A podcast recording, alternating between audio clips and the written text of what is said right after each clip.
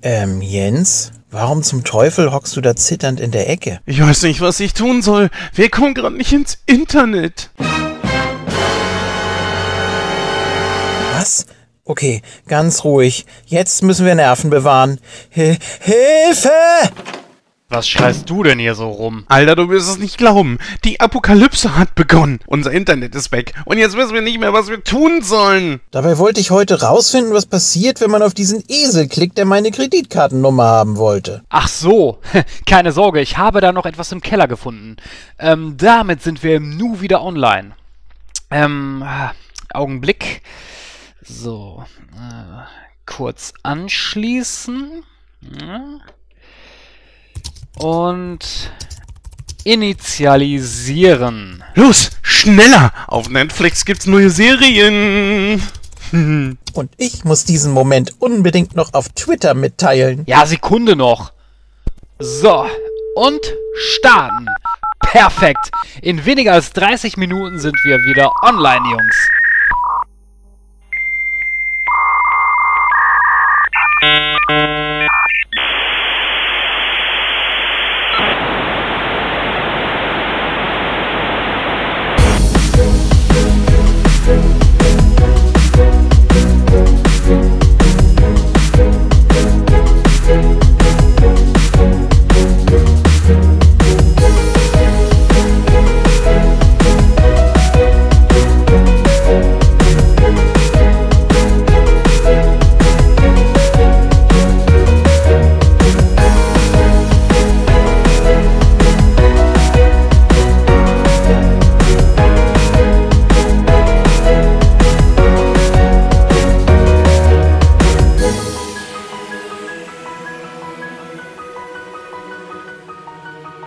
Ja, hallo, liebe Hörer und herzlich willkommen bei Nightcrow Nummer 93. Äh, wieder mal mit einer ungewohnten Stimme. Ja, äh, nicht nur ungewohnt im Sinne von, dass ich jetzt hier heute moderiere, sondern ich bin immer noch ein bisschen verschnupft und das hält sich hartnäckig. Ich weiß nicht warum. Aber so langsam, aber sicher geht's in Richtung Besserung. Ihr merkt es schon natürlich, klar, heute ist der gute Christoph nicht da. Das äh, hat einfach terminische Gründe. Er musste arbeiten und deswegen haben wir das jetzt hier heute äh, ein bisschen umstrukturiert. Trotzdem allerdings bin ich heute nicht alleine. Bei mir ist der Julian endlich mal wieder da. Hallo. Hallo da unten. ich dachte, ich steige mit dem Indie-Zitat ein, deswegen. Ja, wir werden gleich noch ein bisschen quatschen. Äh, allerdings vorher möchte ich noch unseren heutigen Gast begrüßen. Er war schon öfter mal mit dabei und zwar unseren 80er-Experten, den guten Matthias. Hallo Matthias. Herzlich willkommen. Hallo. Ja, die Leute kennen dich ja, glaube ich, noch äh, aus unserem letzten Star Trek Special und äh, sofern das alles äh, klappt, bist du auch beim nächsten Mal wieder mit dabei, was ja schon in ein paar Wochen soweit sein wird. Ja, hoffe ich doch sehr. Hat mir sehr viel Spaß gemacht. Ist auch einer der besten Folgen von uns, glaube ich. Also die kamen sehr gut an und das Feedback war auch dementsprechend. Aber Star Trek lassen wir jetzt einfach mal beiseite, weil Star Trek hatten wir jetzt die letzten Tage genug. Denn, äh, liebe Hörer, ihr werdet es gesehen haben, eine neue Nightcrawler-Serie ist bereits draußen und da geht es ja um die neue Star Trek-Serie. Und äh, ja, Matthias, falls du da Bock hast, kannst du da gerne mal reinhören. Oh ja. Die neue Star Trek-Serie Discovery und da haben wir uns dann ordentlich mal drüber ausgelassen, äh, die Pros und Kontras dieser Serie. Deswegen lassen wir jetzt mal ein bisschen Star Trek, Star Trek sein und äh, da haben wir dann in dem Special genug Zeit noch drüber zu quatschen. Ja, äh, Julian, du bist jetzt einige Zeit nicht dabei gewesen und äh, theoretisch wär's tatsächlich auch heute noch nicht so weit gewesen. Mensch, was war los? Wieso wäre es heute nicht so weit gewesen? Ihr habt ja jetzt endlich mal wieder einen guten Film euch ausgesucht. Nein, es, es bringt ja nichts, wenn ich das als einziger nicht gucke oder nur widerwillig und dann, ja, wir haben das ja gemerkt, ne, bei den letzten ganzen Superhelden-Krams-Geschichten. Es lief ja nicht so rund. Mal ganz vorsichtig. Nein, ja, es ist, hast ja nicht Unrecht. Also es macht ja keinen Sinn, wenn du tatsächlich diesen Film nicht magst, dann, äh, dass man dich dann da zur Rate zieht und äh, ja, vor allem Tor 3. Ich hätte mir dann auch noch die ersten beiden vorher angucken müssen. Also das wäre wirklich ein bisschen Quälkram gewesen. Ich bin auch überhaupt nicht in der Materie. Von daher dachte ich nicht unbedingt. Wobei ich das immer ganz interessant finde, wenn man natürlich auch eine Außenseitermeinung vertreten kann. Deshalb habe ich ja auch vorgeschlagen, wenn wir irgendwann mal Memento besprechen sollten, dass dann auch der Christoph dabei wäre, obwohl er den Film nicht mag. Deswegen, also es hat Vor- und Nachteile, ne, wenn man Filme nicht mag. Man kann auch was draus machen. Ich glaube schon, dass es Filme gäbe darunter im MCU, die dir auf jeden Fall gefallen könnten. Weil, äh, ich meine, du magst Star Wars, du magst Star, äh, Star Trek und äh, du, diese ganzen Elemente, die findest du ja auch in den Superheldenfilmen wieder. Es gibt ja auch gewisse Teile vom MCU, die mir zum Beispiel nicht liegen. Den Hulk-Film zum Beispiel fand ich äh, überhaupt nicht gut. Der zweite Tor hat für mich geschwächelt. Den zweiten äh, Captain America finde ich jetzt auch nicht so pralle gucke ich zwar auch ganz gerne, aber finde ich jetzt auch nicht so super äh, top geil. Aber ich denke mir einfach mal, vielleicht muss man da einfach mal gucken, ähm, dass man dich irgendwie vielleicht mal versucht, ein bisschen einzubinden. Aber das ist natürlich vollkommen dir überlassen und noch vollkommen okay. Obwohl ich auch sagen muss, Nightcrow ist für mich ein sehr großes Experiment im Punkto, dass ich mir auch mal Filme gegeben habe, wo ich mir anfangs dachte, hm, die äh, könnten Ja, mir eigentlich klar. gar nicht Sag gefallen. Ich, äh, Sage ich auch nichts gegen. Bin ich auch gerne Ja. dabei. Aber gucken wir mal. Also, äh, aber so mal generell so, äh, ich sag mal so Superheldenfilme aus den 80ern oder so, den ersten Superman zum Beispiel. Oh, den habe ich als Kind, glaube ich, gesehen. Weiß ich nicht. Konnte ich damals auch nicht so viel mit anfangen. Hm. Ich glaube, ich habe ihn danach Es- nie wieder gesehen. Also müsste ich vielleicht nochmal nachholen. Aber war der nicht schon 70er? Ja, richtig. Ich glaube, 78 oder 79 kam der erste Superman, ja. Sowas. ja. Oder sowas wie die alte Batman-Serie und so weiter. Ja, da hast du ja, glaube ich, klar. ne? Siehste, guck mal, da, Ah. da findet man schon was. Matthias, wie sieht's denn bei dir aus? Ich meine, äh, so Superhelden-Sachen, sind das überhaupt deine, ist das deine Welt, das MCU oder jetzt auch das DCEU? Gefallen mir wirklich sehr gut. Ich äh, muss jetzt sagen, ich gucke die nicht alle äh, viermal, fünfmal und kann die alle super mitsprechen. Man hat ja auch ganz schön zu tun, die alle dann gesehen zu haben, ja, äh, so wie die da rausschießen. Aber ähm, ich kann mir die gut angucken, gerne angucken, lass mich davon einfach gerne unterhalten, muss ich sagen. Ja. Ja, ich, ich finde es auch natürlich ein bisschen schwierig. Ähm, Gerade das äh, DCEU, also das äh, DC Extended Universe, äh, Justice League kommt nicht so gut weg, äh, finde ich ehrlich gesagt, liebe Hörer, total daneben. Der Film ist in Ordnung, da kann man nichts gegen sagen. Er ist nicht auf äh, einem Niveau bei den Avengers oder sowas, das, das muss man auch sehen. Okay, DC hat sich da noch nicht so ganz gefangen, aber naja. Zur Erklärung, ja, äh, warum heute Julia mit dabei ist, obwohl er es eigentlich nicht wäre. Eigentlich wäre nämlich heute äh, Justice League tatsächlich äh, das Thema gewesen. Wir haben aber letztes Mal spontan gesagt, äh, wir, ja, wir hatten alle drei den Film schon gesehen und wir hatten noch Zeit und dann haben wir gesagt, okay, dann machen wir die Justice League eben auch mit. Und so kann der Julian dann nächstes Mal wieder mit dabei sein, weil wir haben ihn hier auch so schmerzlich vermisst, liebe Hörer. Ähm, Wird ja mal besser. ja klar. Candlelight Dinner, nächstes Wochenende, weiß Bescheid. Ach ja, ist ja Weihnachten. Gut, dann machen wir das heute in dieser Konstellation. Wir haben uns auch ein bisschen was vorgenommen und wir starten jetzt gleich schon mit dem ersten Hauptthema. Vorher allerdings ein bisschen Smalltalk. Fangen wir mal bei dir an, Julian. Du warst jetzt einige Zeit nicht dabei und äh, ich meine, wir haben zwar auch ein paar Mal zusammen äh, Moon Talk gemacht, aber was hat sich denn so bei dir so ergeben? Ich meine, über die Filme oder Serien und so weiter sprechen wir ja gleich noch. Ja, nichts, nichts Großartiges, viel zu tun gehabt. Und wie du schon gesagt hast, wir haben ja auch zusammen bei Moon Talk was gemacht. Also ja, das nimmt auch schon relativ viel Zeit ein. Das ist wohl richtig. Ja, Wrestling ist ja momentan sowieso in aller Munde wieder, scheint mir. Es scheint so ein bisschen das Tief wieder zu verlassen. Ich glaube sogar, Matthias, äh, Wrestling ist an dir auch nicht vorbeigegangen, ne? Moment, jetzt muss, wie hast du äh, nicht an mir vorbeigegangen? Ähm, also ich in der Mit dieser doppelte Ja, das hat mich jetzt etwas verwirrt eben, aber ähm, ich glaube, ich weiß, was er mich fragt, gefragt hat. Also in meiner, in meiner äh, Jugend, ähm, als die Welt noch schwarz-weiß war, da habe ich ähm, mich da so ein bisschen mit beschäftigt. Jetzt derzeit ähm, kann ich da leider nicht mehr sonderlich viel mitreden, was nicht heißt, dass es mich nicht interessiert, aber ähm, da fehlt dann so ein bisschen die Zeit, da intensiver einzusteigen. Und die brauchst du. Also wenn du wirklich alles gucken wollen würdest, dann Wohl. brauchst du die Zeit. Aber ich Es brauche ja die Zeit für die. Marvel-Filme so, und für die DC-Filme. Nee, aber gut zu wissen, dass äh, dir die Filme gefallen. Dementsprechend, äh, ja, weiß ich ja, wen ich dann ranholen kann, wenn Julian mal wieder streikt. Und Genau.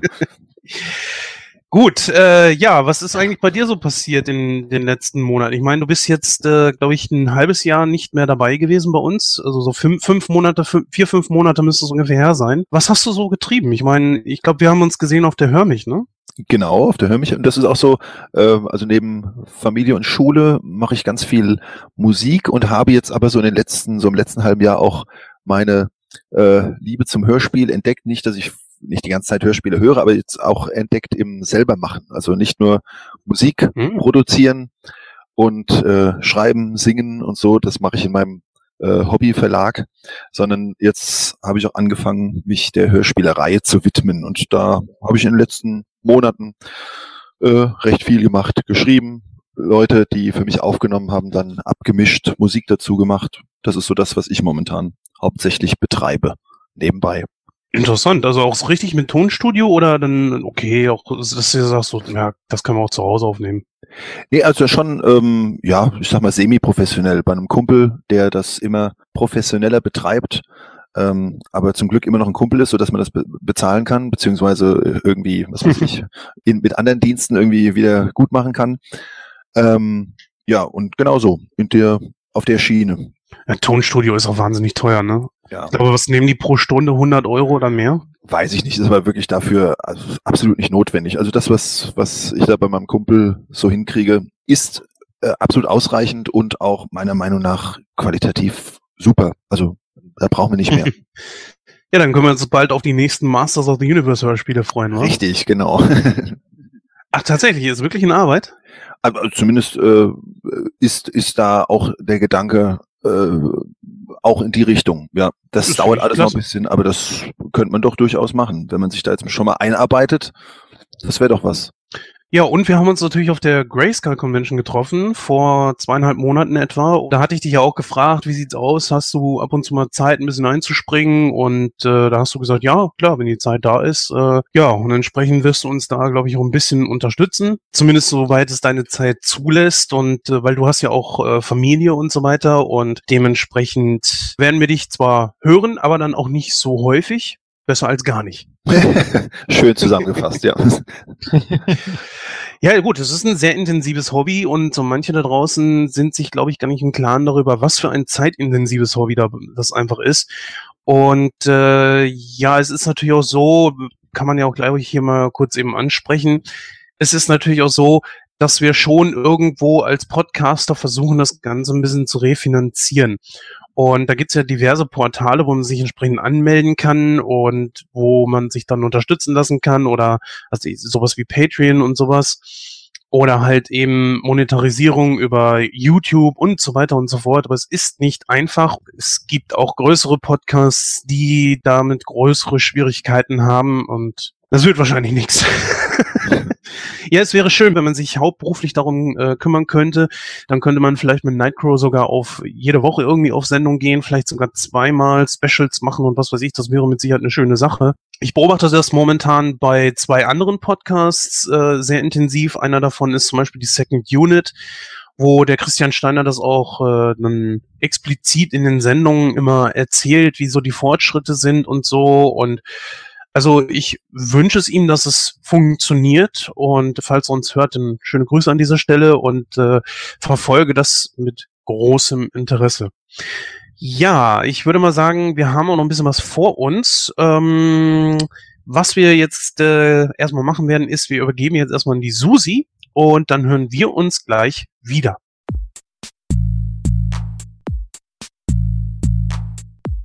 Mit Ausgabe 93 präsentiert euch Nightcrow ein randgefülltes Programm. Im Hauptthema geht es um den allseits beliebten zweiten Indiana Jones Film im Tempel des Todes. Der Film, der eigentlich ein Sequel zum ersten Film darstellt, gilt aufgrund seiner Machart als der düsterste der Reihe. Indiana Jones macht sich hier auf, um drei mysteriöse Steine zu finden und sie ihren rechtmäßigen Eigentümern zurückzugeben. Dabei stößt er auf einen ominösen Geheimkult. In Bewatched gehen die Talker zusammen mit ihrem Gast auf die Dinge ein, die sie in der letzten Zeit so gesehen haben und sprechen dabei nicht nur die eine oder andere Empfehlung aus, sondern gehen auch darauf ein, warum ihrer Meinung nach Adam Sandler immer schlechter geworden ist. Zu guter Letzt stand uns die deutsche Schauspielerin Hansi Jochmann Rede und Antwort. In einem ausgedehnten Interview spricht sie über ihre zahlreichen Filme und Serien, die sie in ihrer langen Karriere für das Kino oder die öffentlich-rechtlichen gedreht hat. Auch redet sie darüber, wie Otto Walkes und Götz George am Set so waren und wie sie die deutsche Synchronstimme von Jodie Foster wurde.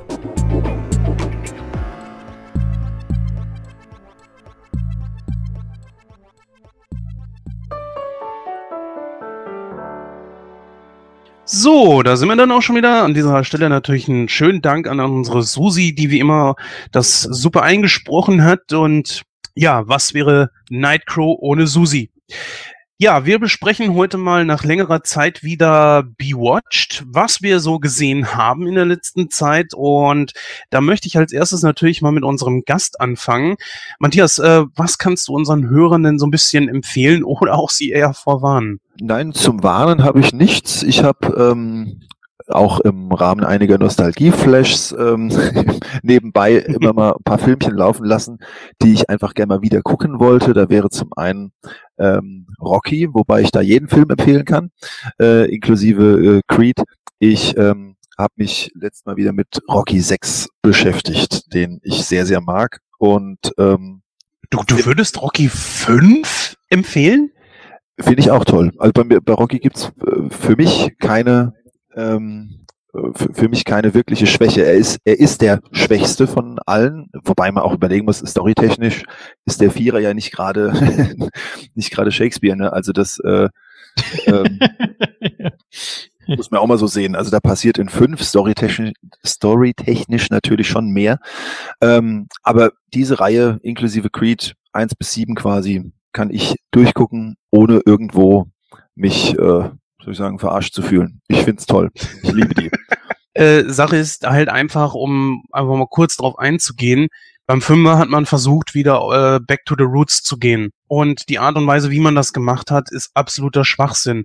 An und für sich auch ähm, der sechste Teil, der ignoriert ja den fünften irgendwie. Ja. Ich finde sowas kacke, weil äh, es wird ja jetzt auch eine neue Terminator-Reihe geben, eine neue Trilogie, die Teil 3, 4 und 5 komplett ignoriert. Und da muss ich gestehen, sowas finde ich dämlich. Sowas finde ich richtig dämlich. Teil 6 zum Beispiel geht ja daher und Rocky fängt wieder an zu boxen. Wo aber dann im fünften Teil es heißt, er darf es eigentlich gar nicht mehr, weil wenn er was von der Mappe kriegt, ist vorbei weil ihm ja äh, im vierten Teil äh, Ivan Drago so dermaßen vor die Mappe gehauen hat, dass irgendwas in seinem Kopf passiert ist. Ich weiß gerade nicht mehr was.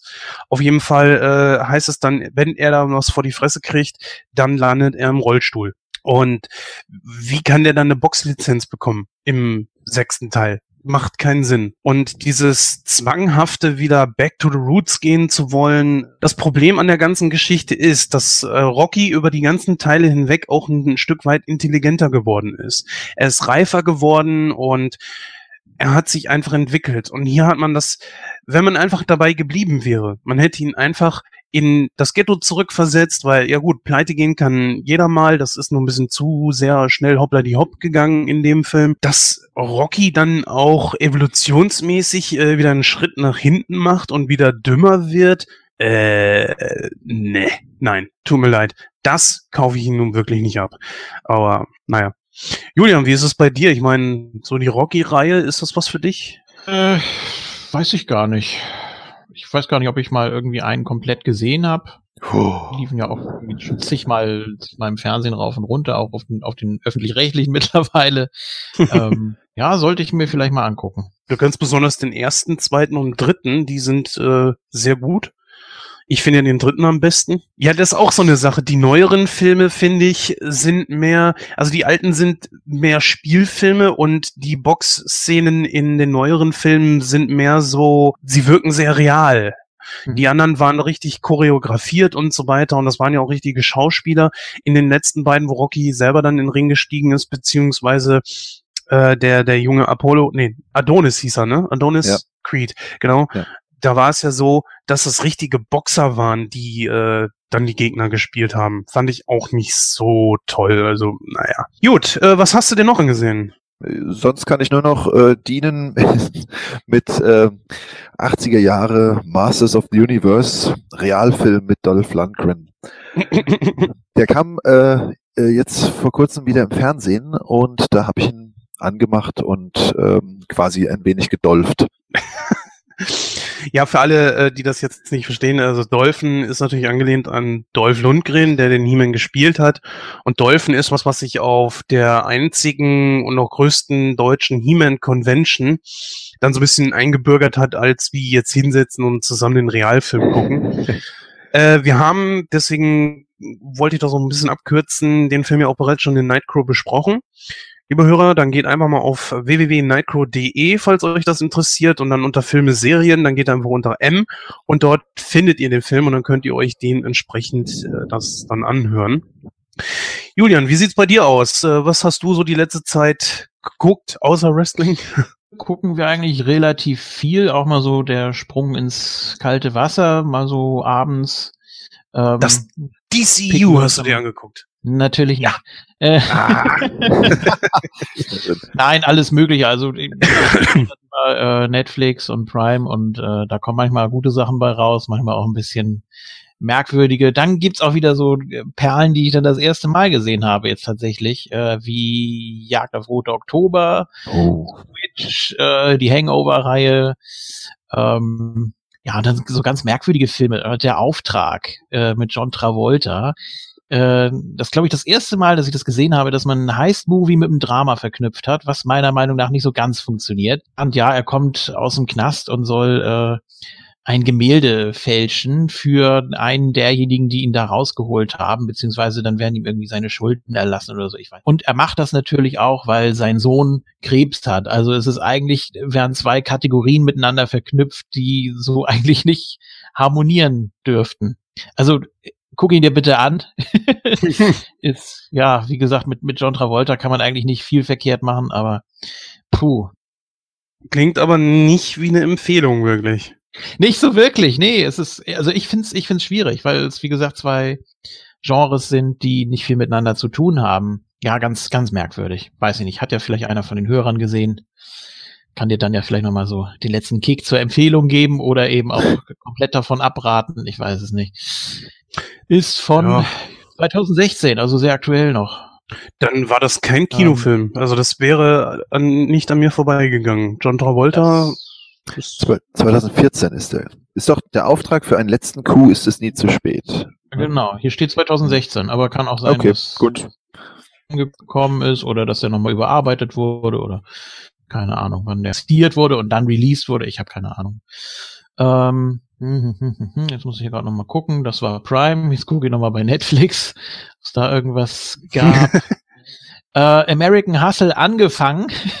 ich bin irgendwo in der Mitte eingeschlafen. Ich muss den nochmal von Anfang an angucken. Tut mir leid, kann ich noch nicht allzu viel zu sagen. Ähm, wirkt so ganz witzig, ja. Äh, Urlaubsreif ist, glaube ich, der dritte Adam Sandler und Drew Barrymore Film und definitiv der schwächste.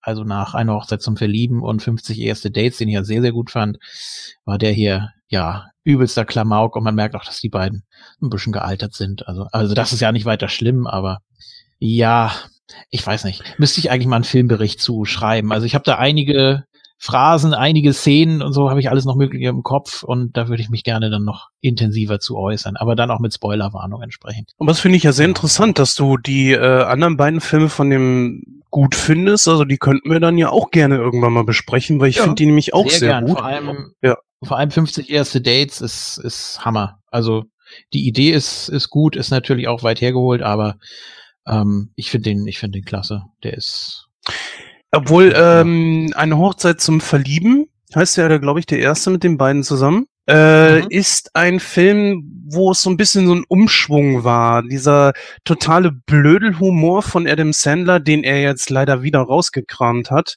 Äh, ich habe auch noch einen Adam Sandler-Film gesehen, äh, wollte ich auch noch gleich drauf eingehen, den ich äh, absolut nicht empfehlen kann. Aber bleiben wir erstmal dabei. Äh, eine Hochzeit zum Verlieben ist ja so, er ist ziemlich trashig, aber dieser ganze Charme, der da reingelegt wurde, ja, das war ja jetzt auch eine etwas bessere schauspielerische Leistung von ihm, muss man mal ganz klar sagen. Wer aber glaubt, dass äh, Adam Sandler nichts weiter kann außer das, äh, der irrt sich, der sollte mal Rain Over Me gucken. Ein wirklich toller Film, der äh, sich rund um dieses äh, Drama rund um das World Trade Center dreht. Da war er, also er spielt da einen Vater, der seine Tochter und seine Frau verloren hat während äh, dieses ja Unglücks dort kein Oscar-prämierter Film, das kann man nicht erwarten. Aber ich finde, für einen Adam Sandler-Film ist das wirklich gut geworden. Ich muss auch ganz ehrlich sagen, dieser Mann ist ein Idiot. Ganz ehrlich, Adam Sandler ist ein, ein Vollidiot. Er wurde zum Beispiel bei Nerd Talk unglaublich zerrissen. Ich habe mich manchmal gefragt, ach Leute, also ich höre ja Nerd Talk jetzt schon seit ein paar Jahren, ich glaube fünf oder sechs. Und dann habe ich mich manchmal schon gefragt, also übertreibt ihr da nicht ein bisschen und ja, es tut mir leid. Die letzten Filme, die er gedreht hat, sind Dreck, absoluter Dreck. Und äh, wenn ich schon so deutlich werde, dann äh, ist das leider so. Was ich jetzt so die letzte Zeit mit ihm gesehen habe, The Ridiculous Six zum Beispiel, ist wieder Furzen, Kacken, Pinkeln und ich denke mir einfach, ey Adam, du bist eigentlich ein wirklich guter Comedian. Du hast super Sachen gemacht, äh, wie Bad Time Stories oder so, so Filme wirklich für die ganze Familie, für den Arm, die die man einfach lieb haben kann, diese Filme. Und dann kommst du mit so einer Scheiße da um die Ecke. Jetzt habe ich mir Sandy Wexler angesehen. Das ist eine Netflix-Eigenproduktion, genauso wie Ridiculous Six. Und er hat ja mal in einem Interview gesagt, er setzt sich mit seinem Ensemble da zusammen, mit seinen Kumpels und gucken dann mal, was dabei rauskommt. Und das drehen die dann darauf, wo sie Bock drauf haben. Ich sag ganz ehrlich, äh, da kommt nur noch Scheiße bei raus. Sandy Wexler ist ich weiß, was, was sollte das? Da geht's um einen Manager für Künstler, und zwar aller Art, Sänger, Entertainer, Bauchredner, Schauspieler, bla und hast nicht gesehen. Und eigentlich sind das die totalen Loser, die er versucht nach oben zu bringen. Und das natürlich auch auf seine völlig beknackte Art und Weise. Und einmal hat er dann Glück, indem er eine schwarze Sängerin auf, ich glaube, einem Jahrmarkt oder so findet. Weiß ich nicht genau, was das war. Und die hat eine Hammer Stimme. Und tatsächlich hat er Glück und er kann sie nach oben bringen. Den Rest guckt euch selber an. Ich will euch da natürlich nicht spoilern, aber vergesst es. Der letzte Witz, der letzte Witz. Ich, ich verstehe den Mann nicht, ganz ehrlich. Auch jedes Mal, dass die gleichen Leute, die gleichen Nasen dazwischen, ganz im Ernst, das gucke ich mir dreimal an, das gucke ich mir viermal an, ja. Auch äh, Ben Stiller hat das verstanden. Ben Stiller und Owen Wilson haben jetzt auch erstmal eine, eine Pause eingelegt mit ihren Buddy-Movies, weil sie auch, glaube ich, verstanden haben, es reizt sich auch irgendwann langsam aus. Ja, das sogenannte Red ja, außerdem, will, außerdem will ja Vince Vaughn noch mal ran. Der muss ja auch noch dazwischen funken, also von daher. Ja, gab's auch schon genug äh, Filme mit ihnen. Das, das ist ja das sogenannte Red Pack, ne? Oder ist es das Fred Pack? Ich ja. weiß nicht, ich bringe das immer durcheinander. Früher gab's ja irgendwie das Red oder Fred Pack oder auf jeden Fall sind die ja halt genauso wie äh, Adam Sandler und Kevin James da so eine, ja, ich sag mal, Schauspielerriege, die sich zusammengetan haben und auch zusammenhalten. Ja, würde ich dir eingeschränkt recht geben. Also man muss da wirklich suchen. Wie gesagt, ich mag äh, 50 erste Dates, Punch Drunk oh, Love, ja. äh, mhm. Click. Er kann ja. wirklich auch äh, sehr emotionale Momente rüberbringen und das, äh, das denkt man auch so gar nicht. Also wenn man so Trailer sieht und wenn dann da wirklich so Highlights gezeigt werden, bei äh, ja den Film, die du angesprochen hast, oder auch bei ja Big Daddy oder irgendwas, das, da denkst du wirklich, oh nee, muss das sein? Das ist doch wirklich so billigster RTL 2 Gossenhumor Scheiß und tatsächlich muss man suchen und dann findet man auch. Und jetzt habe ich ähm, mir vor kurzem den Trailer von The Do-Over angeguckt, dachte erst so, ja, okay, das Thema finde ich eigentlich ganz interessant, so mit äh, eigenen Tod vertäuschen, um eine neue Identität anzunehmen und so weiter. Ähm, habe ich hab mich noch nicht rangetraut. Also, ich habe ihn gesehen, lass es. ja, okay. Äh, genauso wie Ridiculous Six. Auch, also ich sag ganz ehrlich, mhm. alles, was bei Netflix von ihm rausgekommen ist, also wirklich Netflix Eigenproduktion, ist mhm. nicht gut. Okay. Also ich habe es noch nicht ganz abgeschrieben. Ja, wie gesagt, bei, bei Urlaubsreif der schwächste von den dreien. Also ich war natürlich angetan von der Kombination, wollte gucken, ob das immer noch funktioniert. Tut's meiner Meinung nach nicht. Aber Nee, ist Geschmackssache und äh, an die anderen beiden konnte er auch nicht rankommen. Von daher der Fairness halber. Was habe ich noch gesehen? Den Lego Movie endlich mal. Ähm, ja, ja. Also die erste Hälfte finde ich ein bisschen bescheuert. Die zweite Hälfte geht eigentlich. Man darf nichts erwarten. Äh, viele, viele Anspielungen. Ich würde ich würd ihn gerne noch mal im Original gucken. Ich glaube, auch auf Deutsch ist da ein bisschen was verloren gegangen. Mhm. Nein? Okay. Ja, Lost in Translation, das hast du ja eigentlich überall. Möglicherweise wird er dir da ein bisschen besser gefallen. Also das Einzige, was ich dir dazu sagen kann, ist, wir haben uns ihn damals auf Blu-ray gekauft, haben ihn einmal angeguckt und wir stehen ja eigentlich auf solche Filme und haben ihn direkt wieder verkauft. Ja, uns hat er nicht gefallen. Äh, was ich wohl weiß, ist, Christoph äh, feiert diesen Film zum Beispiel. Er findet ihn absolut super. Ich kann damit nichts anfangen, tut mir leid. Trotz dieser ganzen Anspielungen und so weiter, ich fand ihn nicht gut. Mein Sohn liebt Lego, hat uns alle hier total angesteckt und ich habe ähm, hab alle drei Lego-Filme jetzt äh, gesehen und muss sagen, mit Abstand am besten finde ich den Lego Batman. Den finde ich wirklich klasse. Der macht riesen Spaß. Dann kommt für mich Lego Movie und der letzte, der jetzt rauskam, das ist die Ninjago-Geschichte. Den fand ich dann wirklich sehr, äh, also die Kinder hatten Spaß im Kino, okay, aber puh, das ist schon sehr, sehr früh. Also alles, was, was ihr jetzt beim Lego-Movie vielleicht schlecht findet, das ist dann im Ninjago-Movie besonders ausgewalzt, ja. Das ist ein bisschen komisch irgendwie. Aber ich finde es technisch natürlich, tricktechnisch einfach grandios. Das macht schon Spaß, ja. Nur jetzt, ja, von den Geschichten her, da hat halt Batman ein bisschen was zu bieten. Der gefällt mir persönlich sehr, sehr gut. Ja, was ich noch gesehen habe und gerne empfehlen möchte, ist die Serie Stranger Things. Ich habe mir die ersten vier Folgen von der ersten Staffel jetzt mal angesehen. Wurde ja hoch gelobt und ich war ja auf der Suche nach einer neuen Serie. Ich glaube, ich werde mal dranbleiben. Es schwächelt auch ein klein bisschen, aber gut, nach den ersten vier Folgen ist er mit Winona Ryder in der Hauptrolle. Wenn man da von Hauptrolle sprechen kann, denn äh, ich glaube einfach, sie ist der größte Name, der da jetzt so mitspielt. Und geht ja um ich glaube, in der ersten Staffel um die Entführung eines äh, Jungen und dann gibt es so verschiedene Ereignisse, die da stattfinden, die alle sehr, sehr mysteriös sind und die dann irgendwie aufgeklärt werden. Und ist gar nicht so schlecht gemacht. Also doch, muss ich sagen. Ich war ein bisschen skeptisch, aber das war, ja, kann man sich auf jeden Fall geben. Äh, serientechnisch, habt ihr da irgendwie was Neues angefangen? Nee, ich kann da nichts, leider nichts beisteuern. Nee, ich habe einfach auch zu viele Serien noch auf der Liste und ich äh, will nicht immer wieder was Neues anfangen und dann schaffe ich es doch nicht weiter zu gucken und deshalb muss ich jetzt erstmal meine Liste abarbeiten. Ja, ich warte immer noch sehnsüchtig darauf, dass du Star Trek endlich hast, die Originalserie, dass wir da mal eine Sendung drüber machen können.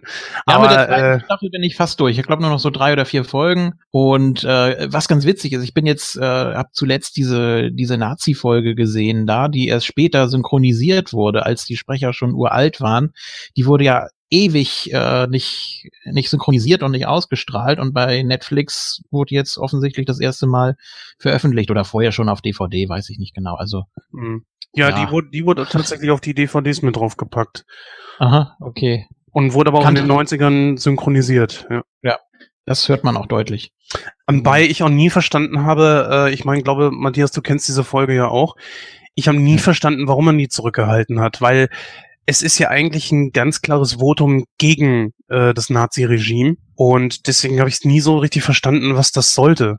Ich meine, man geht auch nicht kindlich irgendwie an diese Geschichte dran, sondern zeigt wirklich so die Auswirkungen, zumindest was man in, in 40, 45 Minuten zeigen kann, äh, was halt eben der Zweite Weltkrieg mit sich gezogen hat.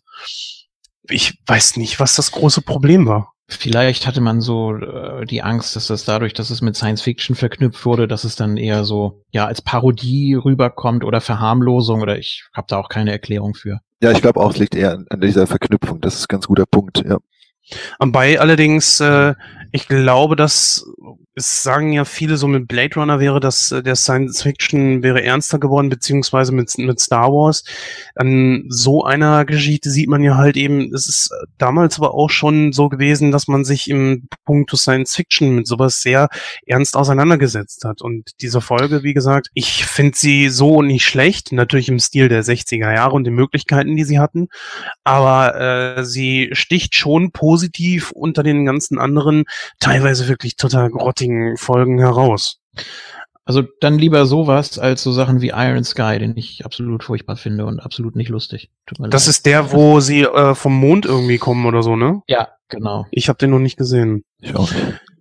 Äh, ja, äh, ich weiß nicht, ich glaube, wir können diese Kategorie dann auch zumachen. Oder hast du noch irgendwas, Julian? Also ich hätte soweit dann erstmal nichts. Obwohl, äh, wir hatten ja schon darüber gesprochen, eine Sache noch hätte ich, und zwar äh, Schindlers Liste habe ich ja gesehen. Und ich muss gestehen, dass äh, ich habe sogar noch eine Sache, genau. Äh, rattern wir mal eben schnell runter. Schindlers Liste ist eine absolute Sehempfehlung von mir, ist natürlich auch ein Film, der schon seine Jährchen auf dem Buckel hat, aber es ist und bleibt, zumindest aus meiner Sicht heraus, einfach ein Meisterwerk, auch wenn er historisch nicht ganz so korrekt ist weil man sich da ja ein paar kleine Freiheiten genommen hat. Aber ansonsten kann ich diesem Film nur hundertprozentig empfehlen, wo wir übrigens auch gerade wieder äh, beim Zweiten Weltkrieg gewesen sind. Ne? Äh, Matthias, so der Schindlers Liste, ist das was, wo du sagst, ah, der ist gut oder? Ja, richtig. Also absolut, äh, absolute Empfehlung von mir, auch wenn ich zugeben muss, dass es bei mir schon ein paar Jährchen zurückliegt, dass ich ihn zuletzt gesehen habe. Aber das ist ein sehr ergreifender und ähm, einnehmender Film, so möchte ich es mal sagen. Habt ihr den damals auch in der Schule geguckt? Ich glaube, wir haben den in der Schule mal gesehen. Also, aber nicht, nicht jetzt im Unterricht oder so. Auf, auf, der ist ja auch ziemlich lang, ne? Ja, das stimmt schon. Ich habe den auf DVD und der geht tatsächlich über zwei DVDs. Ich, äh, ich ja. wusste das nicht mehr. Ich, hab, ich dachte, das, die zweite wäre Bonus-DVD, weil da steht doch nichts drauf. Und dann äh, habe ich die erste zu Ende geguckt und dachte so, hä, was ist denn jetzt kaputt? Bitte legen Sie Disc 2 ein. Ich so, ach du Scheiße. also, ja, eine Sache hatte ich noch und zwar einen etwas aktuelleren, aktuelleren Film und zwar ist ja äh, Mord im Orient Express im Kino angelaufen mhm. mit vielen großen Namen aus Hollywood. Unter anderem äh, zum Beispiel äh, William Defoe ist dabei, Johnny Depp ist dabei und Michelle Pfeiffer und wie sie nicht alle heißen. Da geht's natürlich drum, dass so ein Superdetektiv, so Sherlock Holmes-mäßig, äh, in den Orient Express steigt, um damit äh, natürlich an einen anderen Ort zu kommen. Und während die dann unterwegs sind, passiert im Orient Express dann tatsächlich auch ein Mord. Und er macht sich dran, um das Ding dann aufzuklären.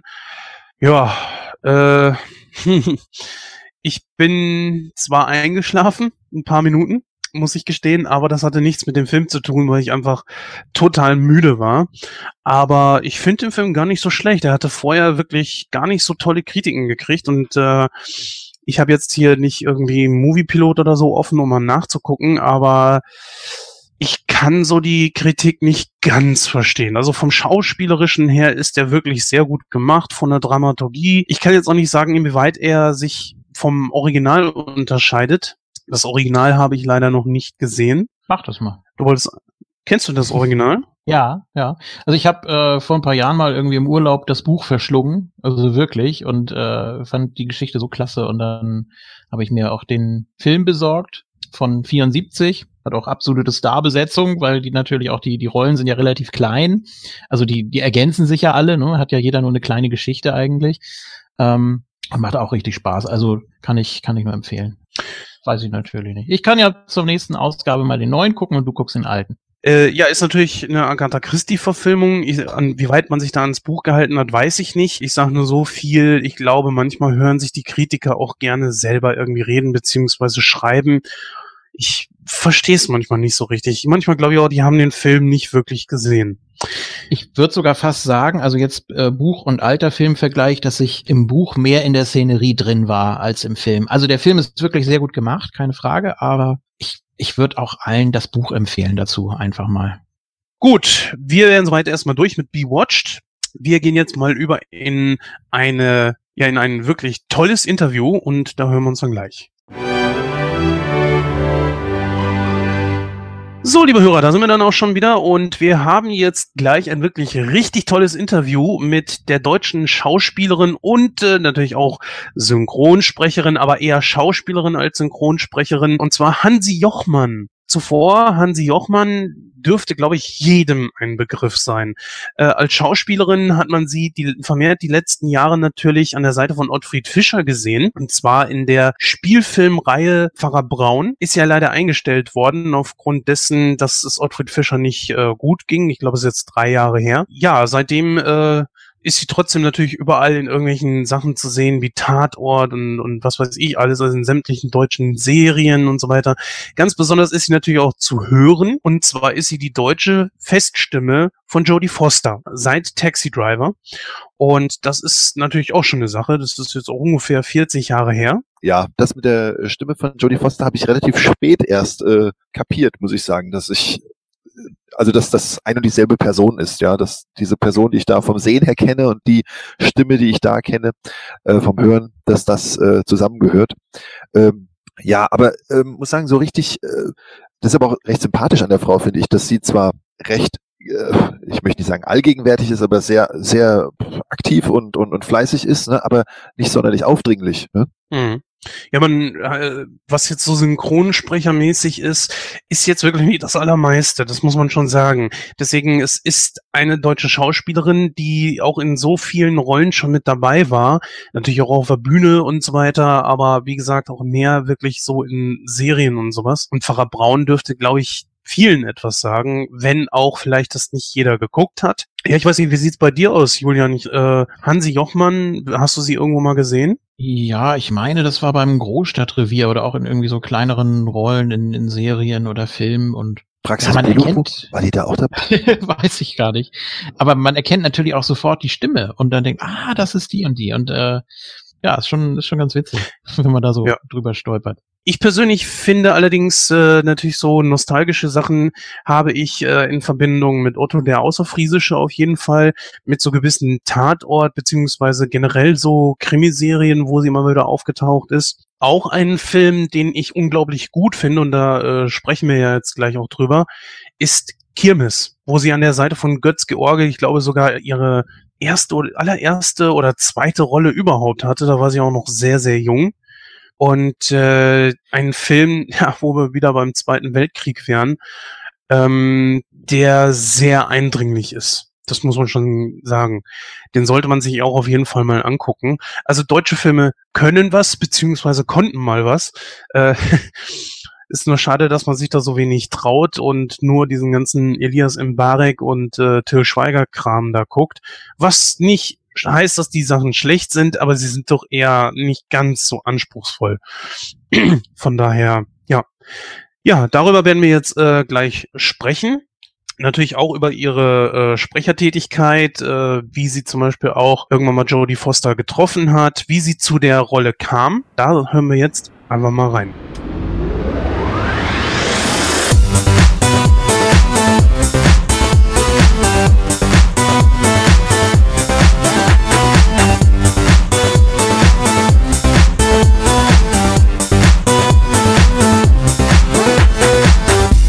Jens, ich grüße Sie. Guten Tag. Ja, fröhlich. Ja, schönen guten Tag, Frau Fröhlich. Hallo, hallo. Ja, schönen guten Abend, Herr Petro. Wie geht es Ihnen? Danke, danke. Hallo, Herr Kraus. Ich grüße Sie. Hallo, guten Tag. Hier steht. Hier ist Dietmar. Ja, schönen guten Morgen, Herr Wunder. Einen schönen guten Tag, hallo. Hallo, Jens. Ja, hallo.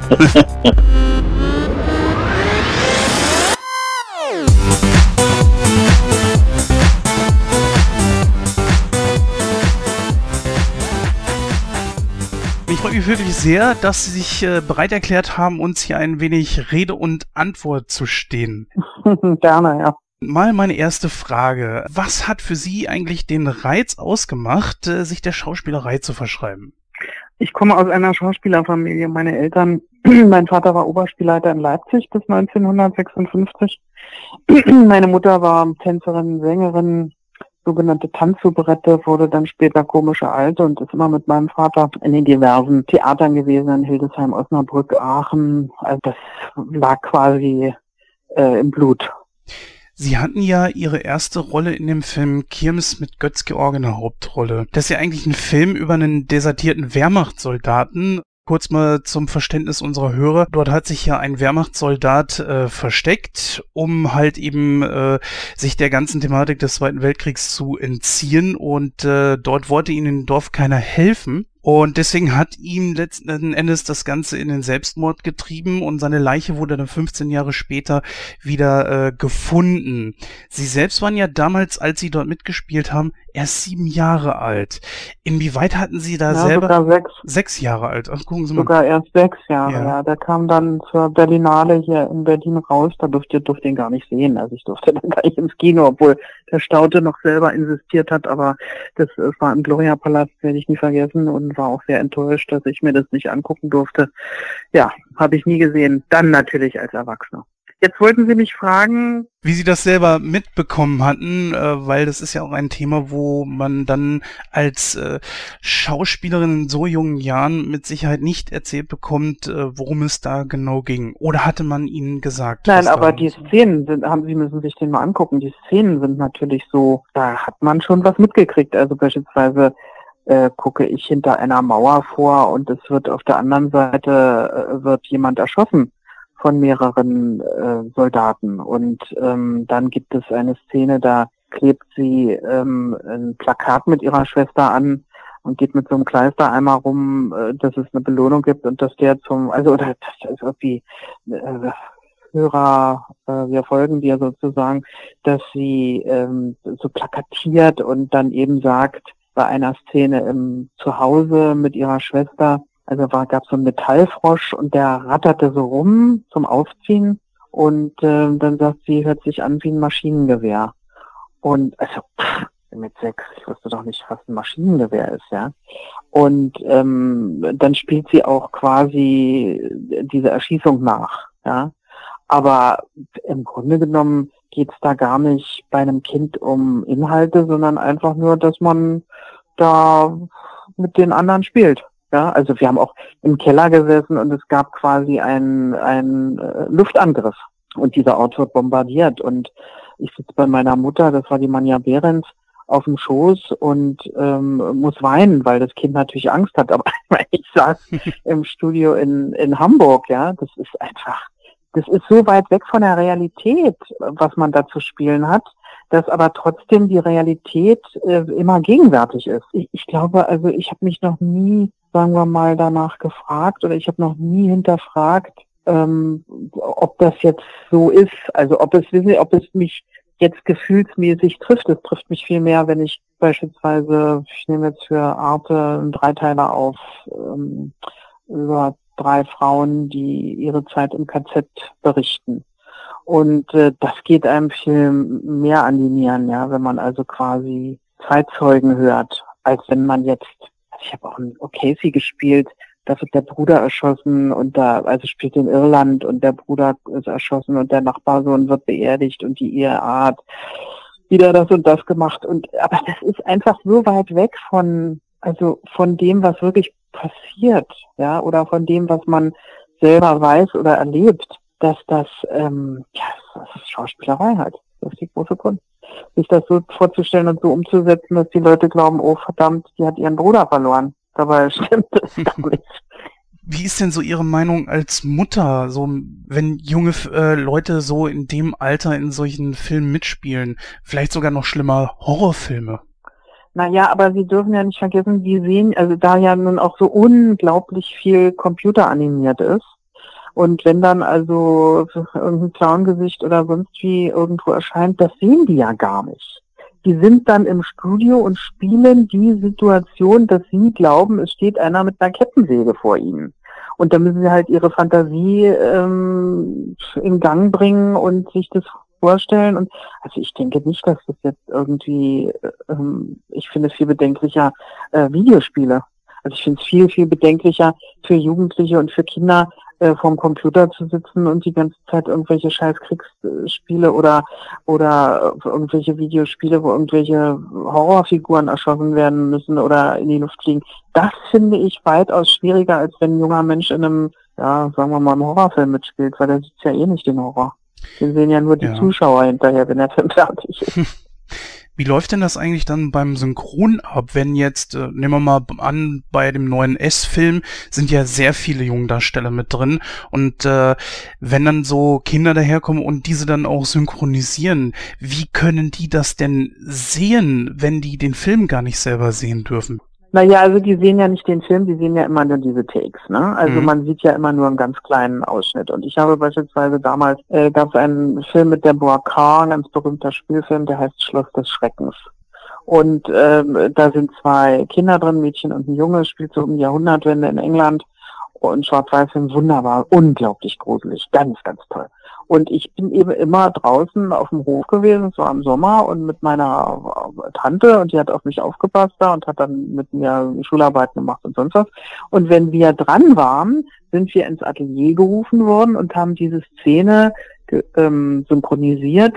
Und da sehen sie ja auch nicht, weil das spricht ja in dem Moment dieser Mensch, den sie zu synchronisieren haben. Also diese Ausschnitte sind ja wirklich nur sehr klein. Das sind manchmal zwei Sätze. Man sieht ja noch nicht mal einen Gegenschnitt. Also sie sehen ja nur ihre Figur und deshalb denke ich mir, selbst das, also die haben natürlich aufgepasst, dass ich nicht diese gruseligen Städte, das musste ich das Atelier verlassen, weil ich auch zu klein war. Und ich glaube, so machen die das heute auch. Wobei die Jugend ist doch eh so abgebrüht. Die gucken sich doch zu irgendwelchen äh, nächtlichen Zeiten irgendwelche äh, Gruselfilme an. Also ich, außer es sind jetzt Sechsjährige, na, da werden die Eltern auch irgendwie. Wie, sind denn da so viele Kinder in dem F? Ja, natürlich, das sind ja insgesamt sieben Kinder. Wie alt waren die? 13, 14, 15 in etwa. Naja, es sind ja keine Kinder mehr. Die gucken sich zu Hause schon noch ganz andere Sachen an. Ich dachte, Sie verstehen jetzt unter Kinder sechs, sieben ja, so alt wie meine Nieten, so, so alt wie meine Enkelin. Nein, Oder elf, äh, wie mein Enkel. Nein, also wir hatten uns im Rahmen unserer Sendung schon mal so die Frage gestellt, als wir diesen Film rezensiert hatten, wie machen die das mit der Altersfreigabe, wenn die FSK ab 16 oder 18 sind? Das frage ich mich auch, ja. Aber Sie meinen jetzt die Sprecher? Genau, ja. Nee, das interessiert keinen. Also, äh, wie gesagt, das wird dann, äh, wir nennen das Xen, äh, da sehen Sie ja nicht den ganzen Film und es werden wirklich nur die Takes rausgesucht, ohne die, also ohne diese Gruselstellen oder ohne die äh, Schockmomente, äh, wo der eben halt spielen muss, dass er entsetzt ist. Und das muss der Synchronsprecher auch. Und ich sage Ihnen, ich kenne kaum einen 13-jährigen Synchronsprecher. Die sind ja alle 16, 18, die haben halt halt sehr helle Stimmen. Ne? Also ich denke nicht, dass das irgendein Achtjähriger oder synchronisiert. Und das hat ja auch nichts mit dem FSK zu tun, weil ich war mal mit der Familie in einem Film von diesem, wo es spielt irgendwie in Ägypten. Ich, ich fand es so grauenhaft. Und der Film war freigegeben ab sechs. Und ähm, wir haben dann das Kino verlassen, meine Tochter und ich, die war damals acht, weil sie sich gegruselt hat und wir sind sofort gegangen. Aber mein Sohn hat sich auch mal gegruselt in Konrad aus der Konservendose.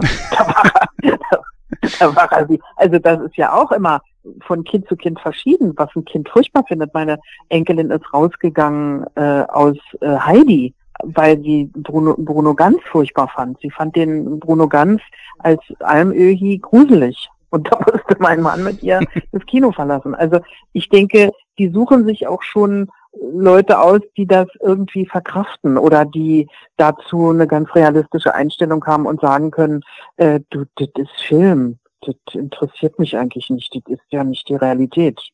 Und ähm, also ich glaube schon, dass auch eine Filmfirma, eine Synchronfirma das so macht, ähm, dass es, äh, dass es die Kinder jetzt nicht irgendwie erschreckt oder gruselt oder so. Und und bei diesem Film, wo ich mit meiner Tochter damals rausgegangen will, bin, da habe ich dann an die FSK geschrieben und habe gesagt, ich verstehe es nicht, wie sie den Film ab sechs Jahren freigeben können. Das ist sowas von grauenhaft gewesen und gruselig mit diesem Ägypter, mit dieser tiefen Stimme. Und äh, also es war furchtbar. Und da hat die FSK mir einen drei Seiten langen Brief äh, zurückgeschrieben, dass sie das alles gar nicht so sehen und das hätten sie lange besprochen. Und haben Sie mal an die FSK geschrieben? Schreiben Sie mal. Passen Sie mal auf, was Ihnen da geantwortet wird. Wenn Sie sagen, Sie sind Vater einer äh, achtjährigen Tochter oder einer zwölfjährigen Tochter und die, der, Film ist freigegeben ab zwölf oder ab sechs und das war ja irgendwie furchtbar, wie kann man sowas machen? Was Sie dann für eine Antwort von der FSK? Für mich ist das lächerlich, die FSK. Ja?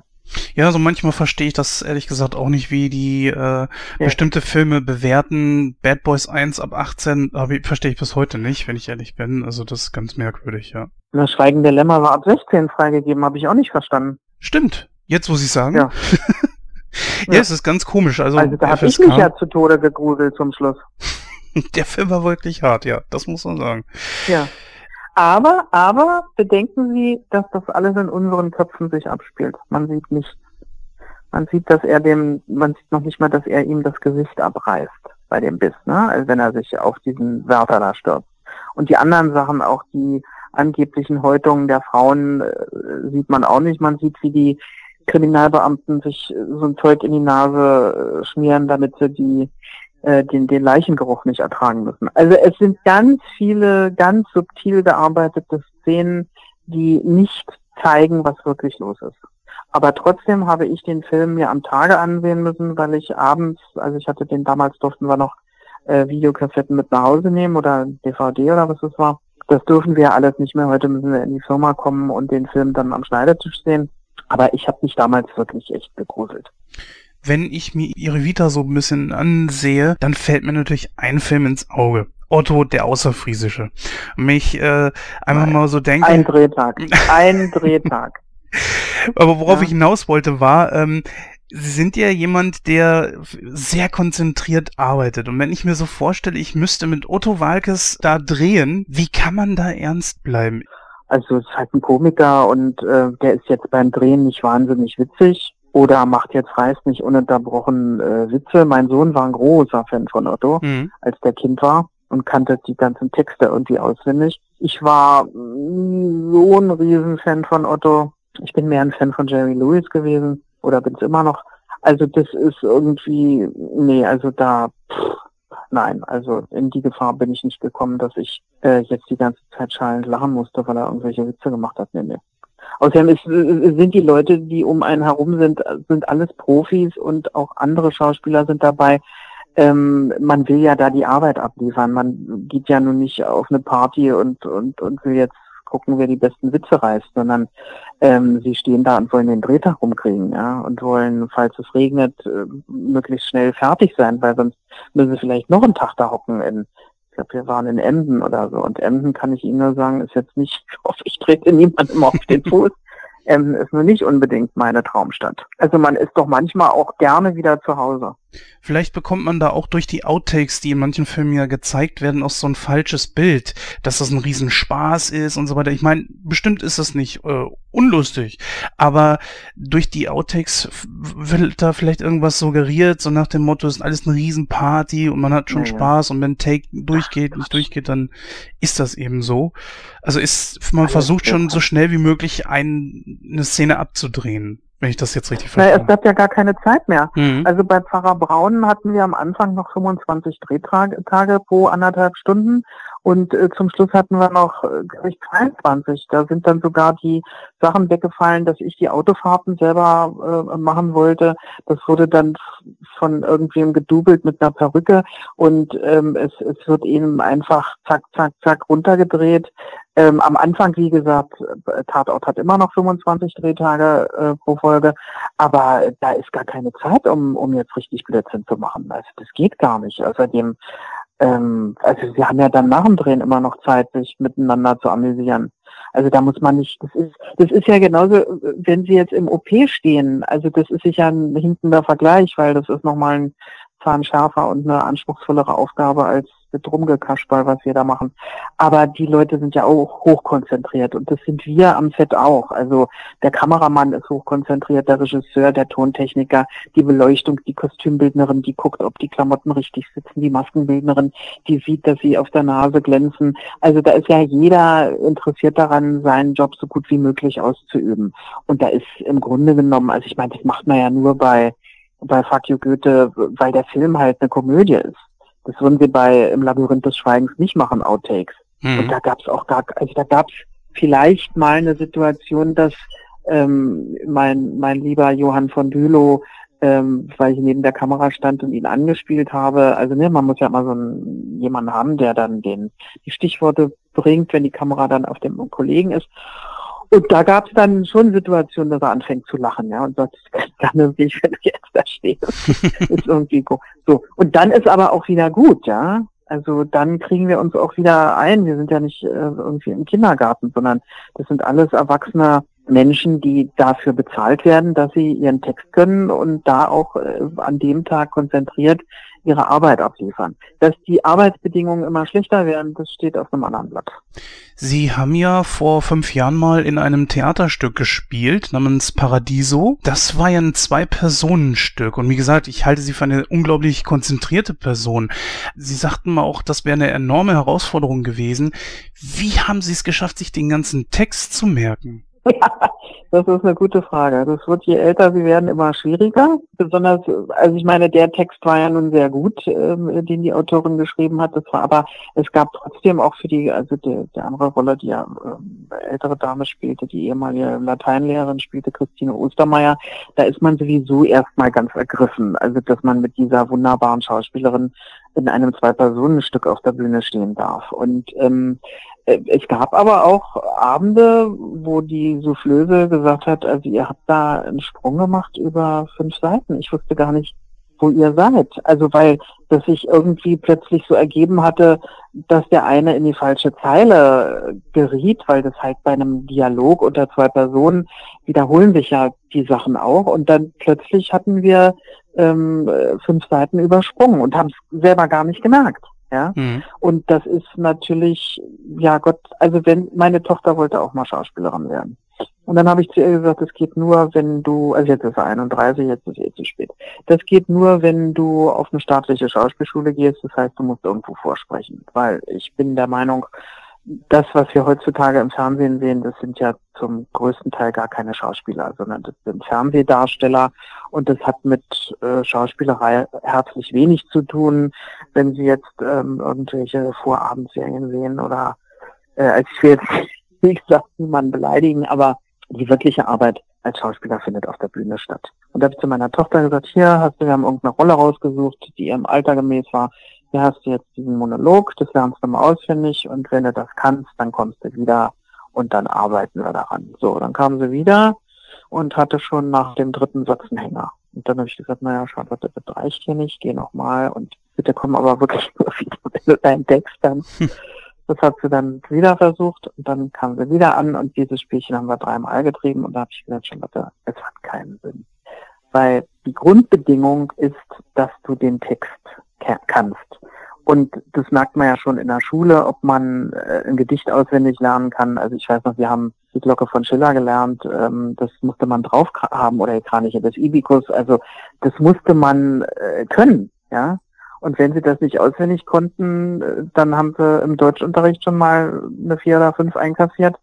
Und äh, wenn sie das auf der Bühne nicht können, wobei es natürlich auf der Bühne wieder was ganz anderes ist als vor der Kamera. Mhm. Vor der Kamera müssen sie ja sofort immer den Text abliefern. Und wenn sie da hängen, na dann sind sie ja ganz ähm, am Arsch, um es mal ganz deutlich zu sagen.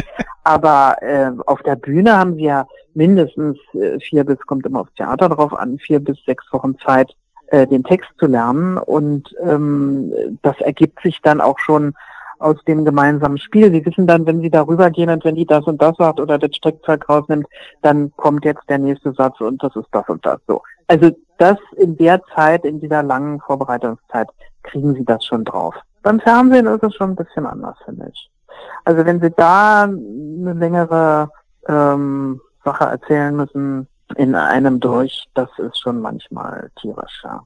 Es gibt ja auch nicht die Möglichkeit, das abzulesen oder, naja, wobei bei Mobbing Girls hatte ich mir immer so eine Situation ausgedacht, da saß ich hinterm Schreibtisch und habe die Beine hochgelegt und habe einen Brief über, äh, äh, nicht einen Brief, ein, ähm, ein Buch über Prinzessin äh, Diana gehabt.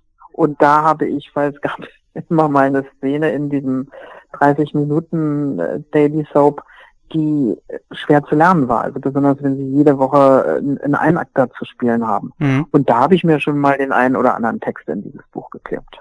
Und immer wenn die vier Kameras mich, äh, mich aufgenommen haben, dann habe ich mal kurz geguckt, wo wir sind und dachte, ach ja, gut. Also es war dann schon so eine Art Absicherung, ne? dass man nicht jetzt hier völlig ähm, abschmiert. Sie haben ja jetzt, äh, das haben Sie vorhin schon gesagt, eine ganz lange Zeit an der Seite von Ottfried Fischer die Margot Großhauptner in der Krimiserie Pfarrer Braun verkörpert. Ich kann mich daran erinnern, Sie haben mal äh, gesagt, dass Sie sehr viel von sich selbst auch in diese Rolle eingebracht haben. Also ähm, äh, sagen wir mal so rum. Wenn die Drehbücher von Wolfgang Glimmer waren, hat der Limmer mir ganz viele Szenen auf den Leib geschrieben. Und die waren dann wirklich so, hm. dass ähm, ich das aus dem Ärmel geschüttelt habe, weil der, ich weiß nicht, also ein genialer Drehbuchautor, der unglaublich gute Dialoge schreiben konnte und Pointen gesetzt hat und wunderbar. Und manche Sachen kamen mir sehr entgegen. Also wenn man mal äh, angezogen wird wie eine Feuerwehrsfrau und dann auch noch mit einem Feuerwehrwagen fahren darf und ich bin äh, wirklich ich bin Autofahrerin, ich fahre sehr gerne Auto, mhm. ähm, dann ist das schon ein Erlebnis. Dann denkt man, ach ja, das macht ja Spaß, das ist klasse. Oder aber insofern kann man auch sagen, die Rolle ähm, dieser Frau Schneider da, in, ich glaube, die hieß Schneider in, im, im Bergdoktor, äh, da habe ich mir auch einiges ausgedacht. Wobei man von vornherein sagen kann, das bin nicht ich. Ja, ich bin auch nicht Frau Rosshauptner. Also ich bin schon auch privat völlig anders als als Margot Rosshauptner und ich habe auch eine ganz andere Biografie als als diese Frau. Aber äh, um das zu spielen, benötige ich natürlich Gewürze sozusagen, um also um um das, was ich mitbringe, da den richtigen Pep noch dazu zu geben. Aber es hat jetzt nichts damit zu tun, dass ich in irgendeiner Form was mit ihr gemein hätte.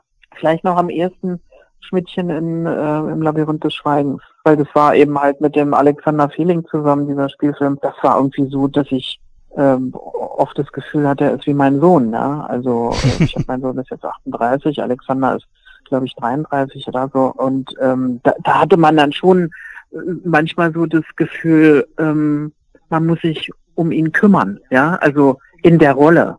Das war auch so geschrieben.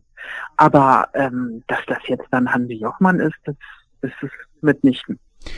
Wo würden Sie denn für sich selber sagen, stopp, also das hier gehört mir an Erfahrungen etc. pp und Emotionen, das will ich mit niemandem teilen? Das weiß ich nicht, kommt aufs Drehbuch drauf an. Also wüsste ich jetzt kein, kein Beispiel, ja, könnte ich jetzt nicht irgendwie sagen, das und das würde ich nicht spielen wollen. Also ähm, das Einzige, was ich letztens, wo ich gesagt habe, nee, also da habe ich jetzt irgendwie nicht so wirklich äh, Lust drauf. Ich habe ja sehr viel mit dem Stefan Weiler zusammen gemacht mit seinen letzten Liedern.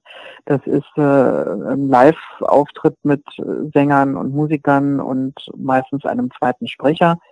Und ich war die letzten ich würde mal sagen, bestimmt fünf Jahre, die Hauptsprecherin und das sind, er, er ist immer in die, er geht in die Hospize, unterhält sich mit den sterbenden Menschen und fragt die nach ihren letzten Liedern. Also sie fragt die nach ihren, ihrer Musik ihres Lebens.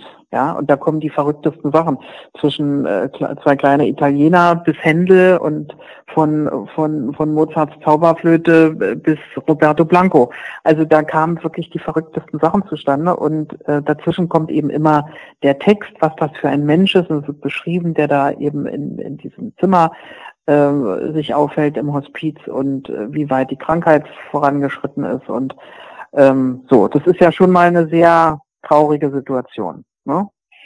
die aber dadurch ähm, irgendwie abgemildert wurde, weil die Musik auch ganz stark im Vordergrund steht und wir zwei wunderbare Sopranistinnen äh, haben, die ähm, ganz viele Lieder singen und, und, und Arien und Duette und, und, und. Und da war man irgendwie abgelenkt. Und dann hat er gesagt, er möchte jetzt gerne ein anderes Programm machen, und zwar aus dem Kinderhospiz. Und da habe ich gesagt, Stefan, das kann ich nicht. Also von sterbenden Kindern zu erzählen, das halte ich nicht aus. Das finde ich ganz furchtbar. Also da äh, ist eine Grenze erreicht, wo ich sage, nee, das tut mir leid, es zieht mich äh, zu sehr runter. Das deprimiert mich so unglaublich, dass es viele Kinder gibt, die äh, ihr zehntes Lebensjahr nicht erleben. Ja. Ähm, das kann ich nicht. Aber ansonsten, wie gesagt, die Firma in Karlsruhe er hat mich angeschrieben, weil wir immer per E-Mail natürlich korrespondieren, weil ja die meisten Leute besser mit per E-Mail zu erreichen sind als übers Telefon. Und die hat gesagt, ja, es sind also drei Folgen für Arte, drei Frauen, die über ihre Zeit im KZ berichten und harter Tobak. Und dann habe ich gedacht, ja, mh, ja, und dann sagt sie ja, aber wenn das einer sprechen kann, dann nur du.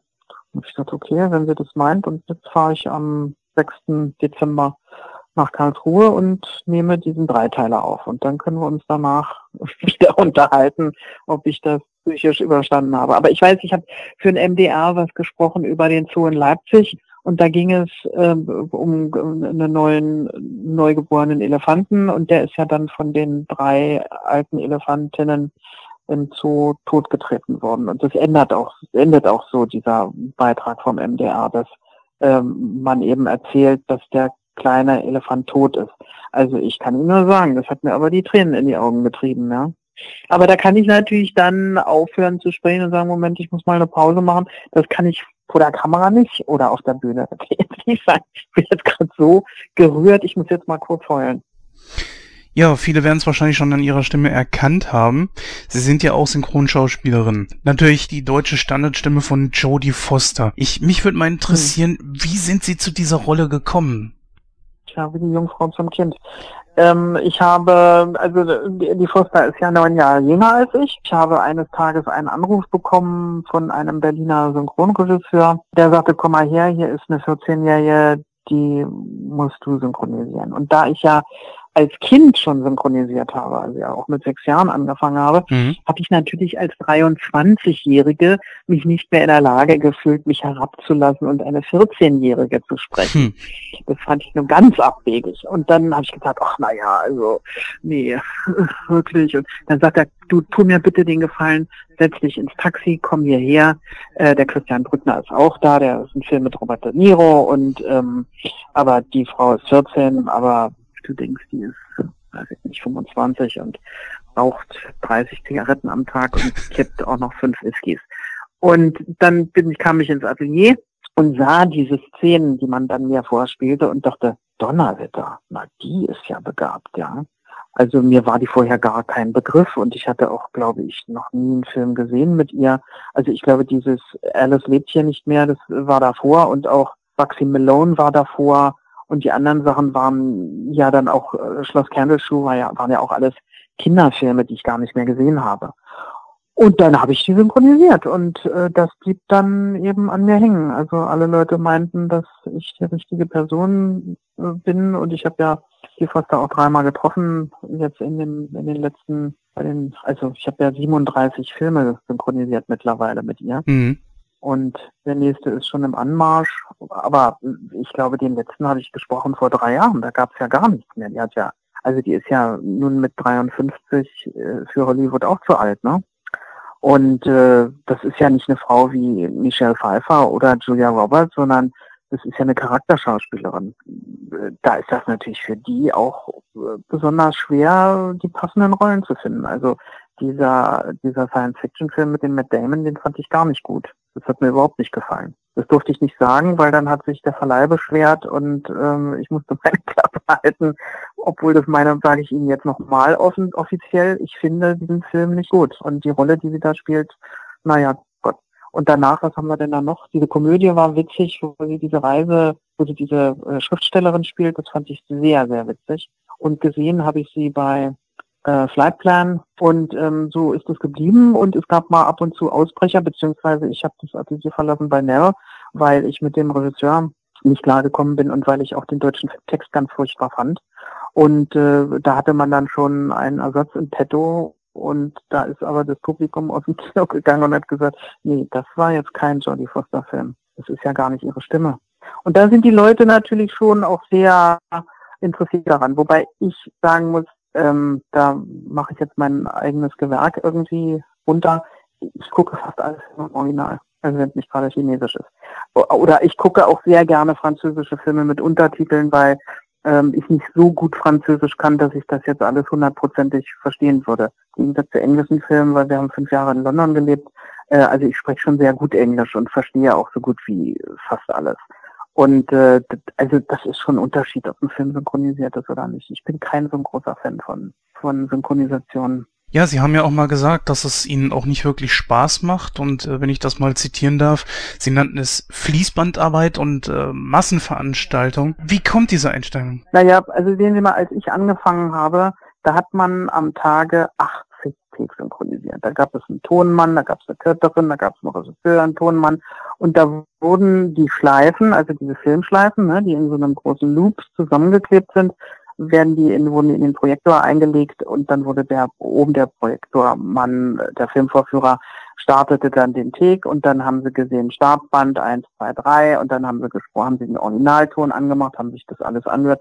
So, dann kam eine Zeit, da wurden dann nicht mehr 80 Takes synchronisiert, sondern 120. Da hieß es schon bei so großen äh, Sprechern wie äh, Tilly Launstein oder, oder, oder Arnold Marquis, na, also, da ist auf 40 Takes mehr am Tag. Nein, also das werden wir nicht schaffen. Gut, dann wurden 120 gesprochen, später 160, 180, dann ging die, die, Digitalisierung los. Das heißt, dass der äh, oben der, der Tonmann äh, unten gar nicht mehr sitzt und irgendwie ein Startzeichen gibt oder auch nicht mehr ansagt, wie der Take heißt, sondern das wird ja alles automatisch gemacht und ist ja in den Computer eingespeist. Das heißt, es kommt Schlag auf Schlag ein Take nach dem anderen. Das heißt, es gibt Leute, die gucken sich den Originaltake und auch den Originalton hören sie sich gar nicht mehr an, weil sie eben in einem solchen zeitlichen Stress sind bei 360 Takes am 360 Takes am Tag, ja, ähm, dass die gar nicht mehr Zeit haben, sich den O-Ton anzugucken. Ich war letztens mal wieder nach vielen Jahren in einem Atelier und habe einen Trickfilm synchronisiert, eine, also eine Rolle, ein Tag, es waren vielleicht 80 Takes oder so. Nee, es waren, ich weiß noch, es waren irgendwie etwas mehr als 50 Takes, wofür man früher zwei Stunden angesetzt hat. Ja, also man hat angesetzt 25 Takes die Stunde, war so schon sehr flott, aber das waren 50 Takes in der Stunde. Und da muss ich sagen, bin ich aus dem Atelier gegangen und habe gedacht, nee, also das macht mir keinen Spaß mehr. Und die Leute, die da auch jetzt zum Teil, also es gibt ja immer noch ein paar alte Hasen, aber es gibt ja auch Leute, die da im Studio stehen und sprechen. Äh, ich weiß nicht, woher sie die haben, aber das sind ja auch, früher waren es lauter Theaterschauspieler. Also es waren überwiegend hier in Berlin, es war ja immer das Synchronerloch, waren es immer Leute vom Theater, ja. Also da hat Harald Junke synchronisiert, da hat Martin Hell synchronisiert, Eva Katharina Schulz, da haben äh, Martin Hirte, alle die großen Schauspielernamen waren im Atelier Lothar Blumhagen, Jürgen Thormann, Uta Halland.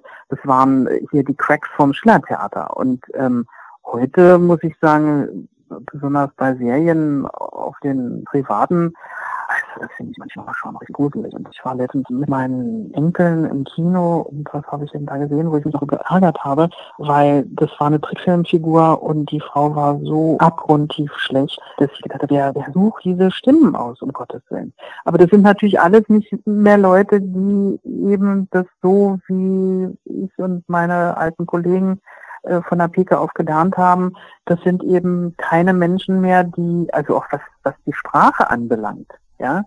Also wenn einer den, wenn einer die Texte macht, also es gibt so ein paar Beispiele, Mm, die hat ein Freund von mir, nimmt immer die, die Drehbuchseiten dann mit, die Synchronbuchseiten, wenn er was besonders grauenhaftes gefunden hat, eine Situation auch in einer Serie und über eine Hotelflur und dann ist ein Schnitt, äh, vor ihm läuft eine Frau schwackelnd in irgendein anderes äh, Hotelzimmer und der Vater geht mit dem Kind in sein Hotelzimmer und dann sagt der Sohn, also das Kind sagt, Papi, hast du mich lieb? Und dann, hat er, dann sagt er, ja, dich und die Frau den Flur entlang.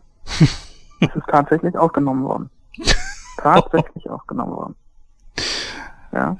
Oder es sind ja auch Filme manipuliert worden. Also es ist, wenn das da nicht äh, weitergeführt hat, dann sind einfach 40 Takes äh, äh, unter den Teppich gekehrt worden, weil es die Story nicht weiterbringt. Oder beste Beispiel war, als wir noch hier unter amerikanischer Besatzungsmacht waren in Berlin, wurden ja alle Filme vorgeführt, der, dem Kulturattaché der, der Amis, auch Theaterstücke. Und äh, beispielsweise ein Film, ich habe ja auch mal Goldie Hawn in ihren Anfangszeiten synchronisiert. Schade, dass ich sie nicht weitergesprochen habe, die mochte ich wirklich immer gerne. Und da haben wir Sugarland Express synchronisiert. Dieser Film ist an zwei Stellen geschnitten worden in Berlin und durfte nur mit diesem Schnitt vorgeführt werden im Kino. Ich habe mich mit dem Vorführer und Kinobesitzer anschließend unterhalten und gesagt, das fehlen doch zwei Szenen. Sagt er, ja, da sind in den Kopien äh, zwei Klebestellen und das ist raus. Und er kannte den Film aus Amerika und da ist er komplett gezeigt worden, aber anscheinend durfte man das uns nicht vorführen, wie der Film wirklich war. Also da wird auch mit, mit Synchron unheimlich viel Schindluder betrieben, glaube ich. Wie kam es denn dazu, äh, dass Sie bei Aktenzeichen XY gelandet sind. Äh, kam das durch ein Casting oder hat man sie angesprochen? Nein, nein, nein, nein, nein. Nee, nee. Also es gibt ja Untersuchungen der ähm, öffentlich-rechtlichen und der auch sicherlich machen die Privaten sowas, ähm, dass äh, Filme vorgeführt werden und dann sollen Leute von der Straße beurteilen, welche Stimme sie gut finden oder wem sie gerne zuhören oder wie hoch die Einschaltquoten sind, wenn der und der spricht. Das kann man ja alles heutzutage verfolgen und ähm, genau analysieren. Und äh, die haben, also ich, wenn es jetzt Akten, Aktenzeichen XY gewesen wäre, hätte ich es nicht gemacht. Da es aber eine Sondersendung ist einmal im Jahr, die ich spreche, die da heißt äh, Aktenzeichen XY, wo ist mein Kind? Ähm, das sind dann vier, fünf Fälle, wo eben beschrieben wird, dass da das Kind verschwunden ist. Mittlerweile sind leider nur Erwachsene, was ich irgendwie nicht ganz nachvollziehen kann. Aber äh, da war es irgendwie so, weil ich selber zwei Kinder habe und zwei Enkelkinder, war mir das irgendwie ein persönliches Anliegen, dass ich dachte, ja, wenn das mehr Leute vor den Fernseher zieht oder Leute, die beim ähm, Umschalten hängen bleiben, weil sie meine Stimme hören, das ist ja, gibt's ja nun wirklich, ähm, dann habe ich vielleicht was damit erreicht. Dann, ja, vielleicht wird das eine oder andere Kind, also ich weiß jetzt nicht, ob das jemals passiert ist, aber vielleicht wird ja ein Kind wiedergefunden, ja. Denn das ist ja wohl das Schlimmste, dass äh, dein Kind weg ist und du weißt nicht, wo es ist. Und äh, das ist eben von, von dann vom ZDF äh, wird das halt so gewollt. Ja, also die sagen dann, ja, das, wir möchten gerne Frau Jochmann haben. Abschließend äh, nochmal die Frage, weil ich will ja nicht den ganzen Abend stellen. Äh, wo werden oh. wo werden wir sie demnächst hören oder auch äh, sehen? Sehen weiß ich nicht. Da ist im Moment nicht viel los. Ähm, hören immer wieder. Also jetzt lief ja gerade bei Spiegel TV über die äh, Ausbildung von Polizeianwärtern. Dann kommt jetzt, wie gesagt, dieser Dreiteiler von Arte. Ähm, der wird irgendwann, nehme ich mal an, im Januar laufen, weil das ist ja nun kein Thema für Weihnachten. Ähm, und dann ist ja immer, also ich hoffe, dass dieser Film äh, mit Frau Foster bald ins, äh, nach Deutschland kommt und ich ihn synchronisieren kann, weil das mache ich wirklich gerne. Also die Foster zu synchronisieren ist schon äh, was Besonderes. Wobei ich, wie gesagt, also da diese Serien Massenbetriebe, das möchte ich eigentlich gar nicht mehr machen. Aber die Sprecherjobs an sich, also meine Kommentargeschichten, das macht mir nach wie vor wahnsinnig viel Spaß. Ich würde auch gerne wieder Theater spielen, aber ähm, das passiert halt äh, auch, wenn sie über 60 sind, nicht mehr so schnell, dass da jemand anfragt. Ja, leider. Ich kann es nicht so ganz nachvollziehen, aber Sie haben leider Keiner. nicht Unrecht, ja. Leider. Ja. Äh, ich hätte noch eine Frage und zwar, ähm, wenn Sie Jodie Foster treffen, äh, haben Sie dann manchmal so das Gefühl, naja, vielleicht lasse ich es doch besser, weil wenn die Frau unsympathisch ist oder so, habe ich vielleicht zukünftig Schwierigkeiten, sie so vernünftig zu synchronisieren. Also vielleicht, weiß ich, würde sie das beeinflussen? Ach, nee. Nein, nein, überhaupt nicht. Überhaupt nicht. Also sie ist keine Zicke, sie ist unheimlich sachlich und little boss, bossy thing, wie äh, man aus Hollywood hört. Aber sie ist ein Profi und sie ist, ähm, ich, freue mich auch immer, wenn ich sie treffe, weil ähm, letztens saßen wir hintereinander, ich saß also genau in der Reihe hinter ihr und äh, sie kam dann ins Kino und drehte sich um. Die Leute klatschten natürlich alle. Und sie sah mich und hat mich wiedererkannt und hat sich sehr gefreut. Und dann anschließend war ein Empfang und wir haben uns kurz unterhalten. Es ist ja immer nicht so viel Zeit, ja. Wir mhm. müssen das ja alles in, in rasender Geschwindigkeit unterbringen und ähm, auch als ich das erste Mal traf, da hatte ich Gott sei Dank wesentlich länger Zeit, da haben wir bestimmt 20 Minuten und miteinander unterhalten. Also das würde aber auch, wenn das jetzt eine Zicke wäre, würde ihrer ihrer Fähigkeit oder der guten Schauspielerin auch keinen Abbruch tun, weil es ist, ist eine fantastische Schauspielerin. Ja. Ja, Frau Jochmann, äh, ich bin am Ende mit meinen Fragen. Ja, vielleicht äh, höre ich Sie demnächst dann bei dem nächsten Jodie Foster Film. Genau, okay. Vielen Dank für den Anruf.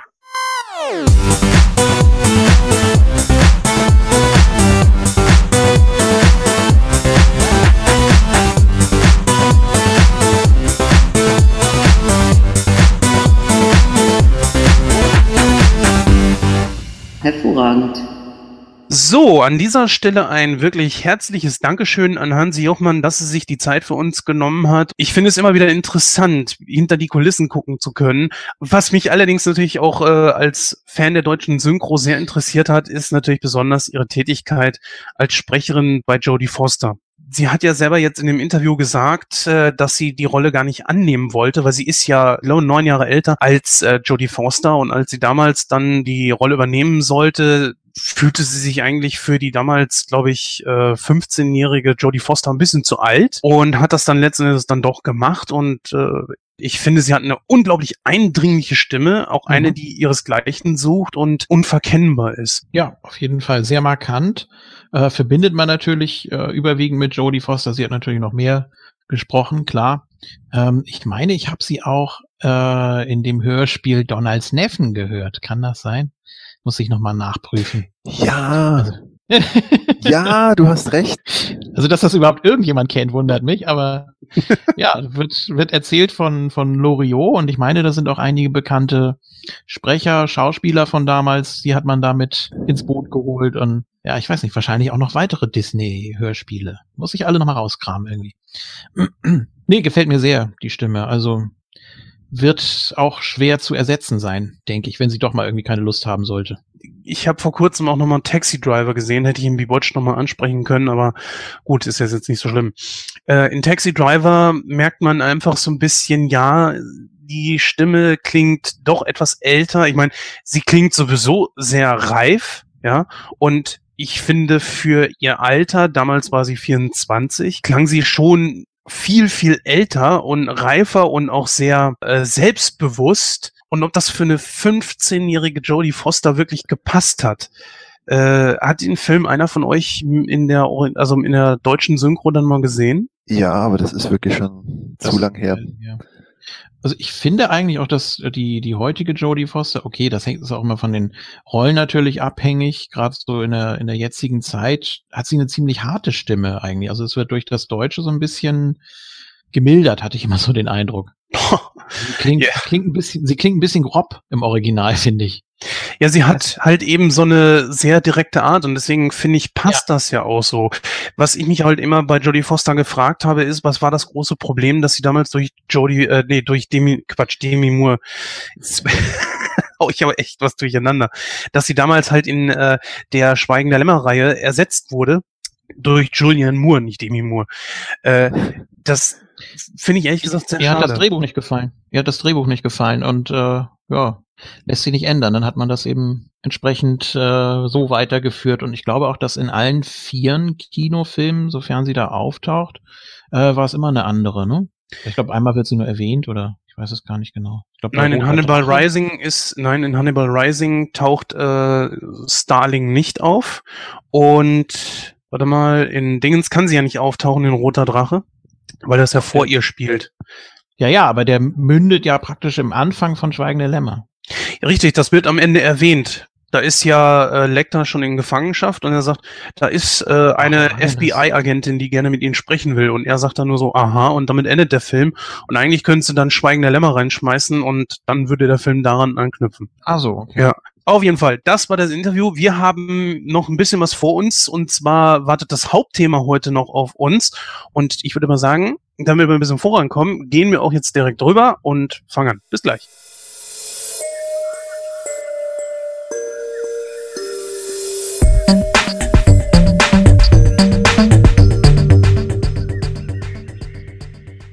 So, dann sind wir jetzt endlich da mit einem wirklich wunderschönen Thema heute und zwar dem zweiten Indiana Jones Film. Äh, ist natürlich nicht ganz so richtig, denn dieser Film ist zwar der zweite, der gedreht wurde, aber er spielt zeitlich vor dem ersten Film. Bevor wir jetzt so ein bisschen auf den Film selber eingehen, ein paar Kleinigkeiten, äh, das mir jetzt letztens wieder untergekommen ist, weil ich es gelesen hatte.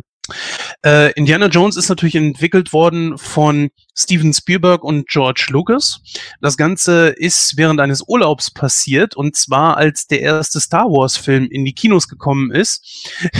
da wollte die, äh, also George Lucas war damals sehr nervös. Er wollte die Premiere gar nicht selber sehen und ist dann statt äh, in den Film reinzugehen, dann lieber in Urlaub gefahren und hat dann während dieses Urlaubs zusammen mit Steven Spielberg ja die Indiana Jones Reihe entwickelt. Also da kam die Idee zu Indiana Jones auf. Also hat er doch was sehr Produktives dann damals in seinem Urlaub gemacht. Und dafür, sage ich mal ganz ehrlich, bin ich ihm bis heute dankbar. Ist einer meiner Lieblingsreihen auf jeden Fall. Und ich könnte mir kaum vorstellen, Indiana Jones aus meinem filmischen Universum irgendwie wieder wegzudenken. Wie ist es bei dir, Julian? Ja, gehört auf jeden Fall dazu. Interessanterweise habe ich damals äh, im Fernsehen, wie alt mag ich da gewesen sein, so zwölf, um zwölf, dreizehn vielleicht, da habe ich, habe ich auch im letzten äh, Review schon erwähnt, dass ich den zweiten auch vor dem ersten gesehen habe. Ähm, ja, der lief damals im Fernsehen auf Sat 1 schon um 21 Uhr irgendwie als Filmfilm -Film, stark geschnitten auf 12 runter. Und äh, ja, ich wusste der damals Film nicht. Ja, ich wusste, ich wusste damals nicht, dass es, äh, dass es da oder wie viele es davon gibt oder so. Ich habe einfach nur immer den Namen gehört und dachte, oh ja, guck ich mir mal an. Und äh, ja, dann bin ich da hängen geblieben und wurde für mich auch so kultig einfach die ganze Reihe. Matthias, du bist ja so ein Fan der 80er Jahre und äh, ich glaube, da kann man dich zu jedem Film aus den 80ern auch ranziehen. Die Indiana Jones Reihe, ich meine, wir haben dich ja nicht umsonst gefragt. Das ist, glaube ich, auch voll dein Ding, oder? Ja, die macht Laune von vorne bis hinten. Ich gebe zu jetzt, ähm, ohne zu viel zu verraten, in dem Film gibt's auch mal Momente, wo ich dann denke, ah, das hätte man vielleicht auch anders machen können. Aber grundsätzlich, äh, ja, grundsätzlich äh, ist das einfach, also ich, ich glaube, bei äh, den meisten also von unserem Baujahr äh, leuchten Augen, leuchten die Augen, wenn man den Namen Indiana Jones hört. Ja, das, ich finde das einfach wirklich, wirklich gelungen. Da ist einfach so viel Tolles und auch ganz viel Wiedererkennung dabei. Mir gefällt das sehr, sehr gut. Ich finde das schön, dass du das so ansprichst, ohne dass wir es abgesprochen haben. Wiedererkennung wird nämlich ein Teil meiner Kritik sein und äh, da gehen wir dann später gleich noch drauf ein.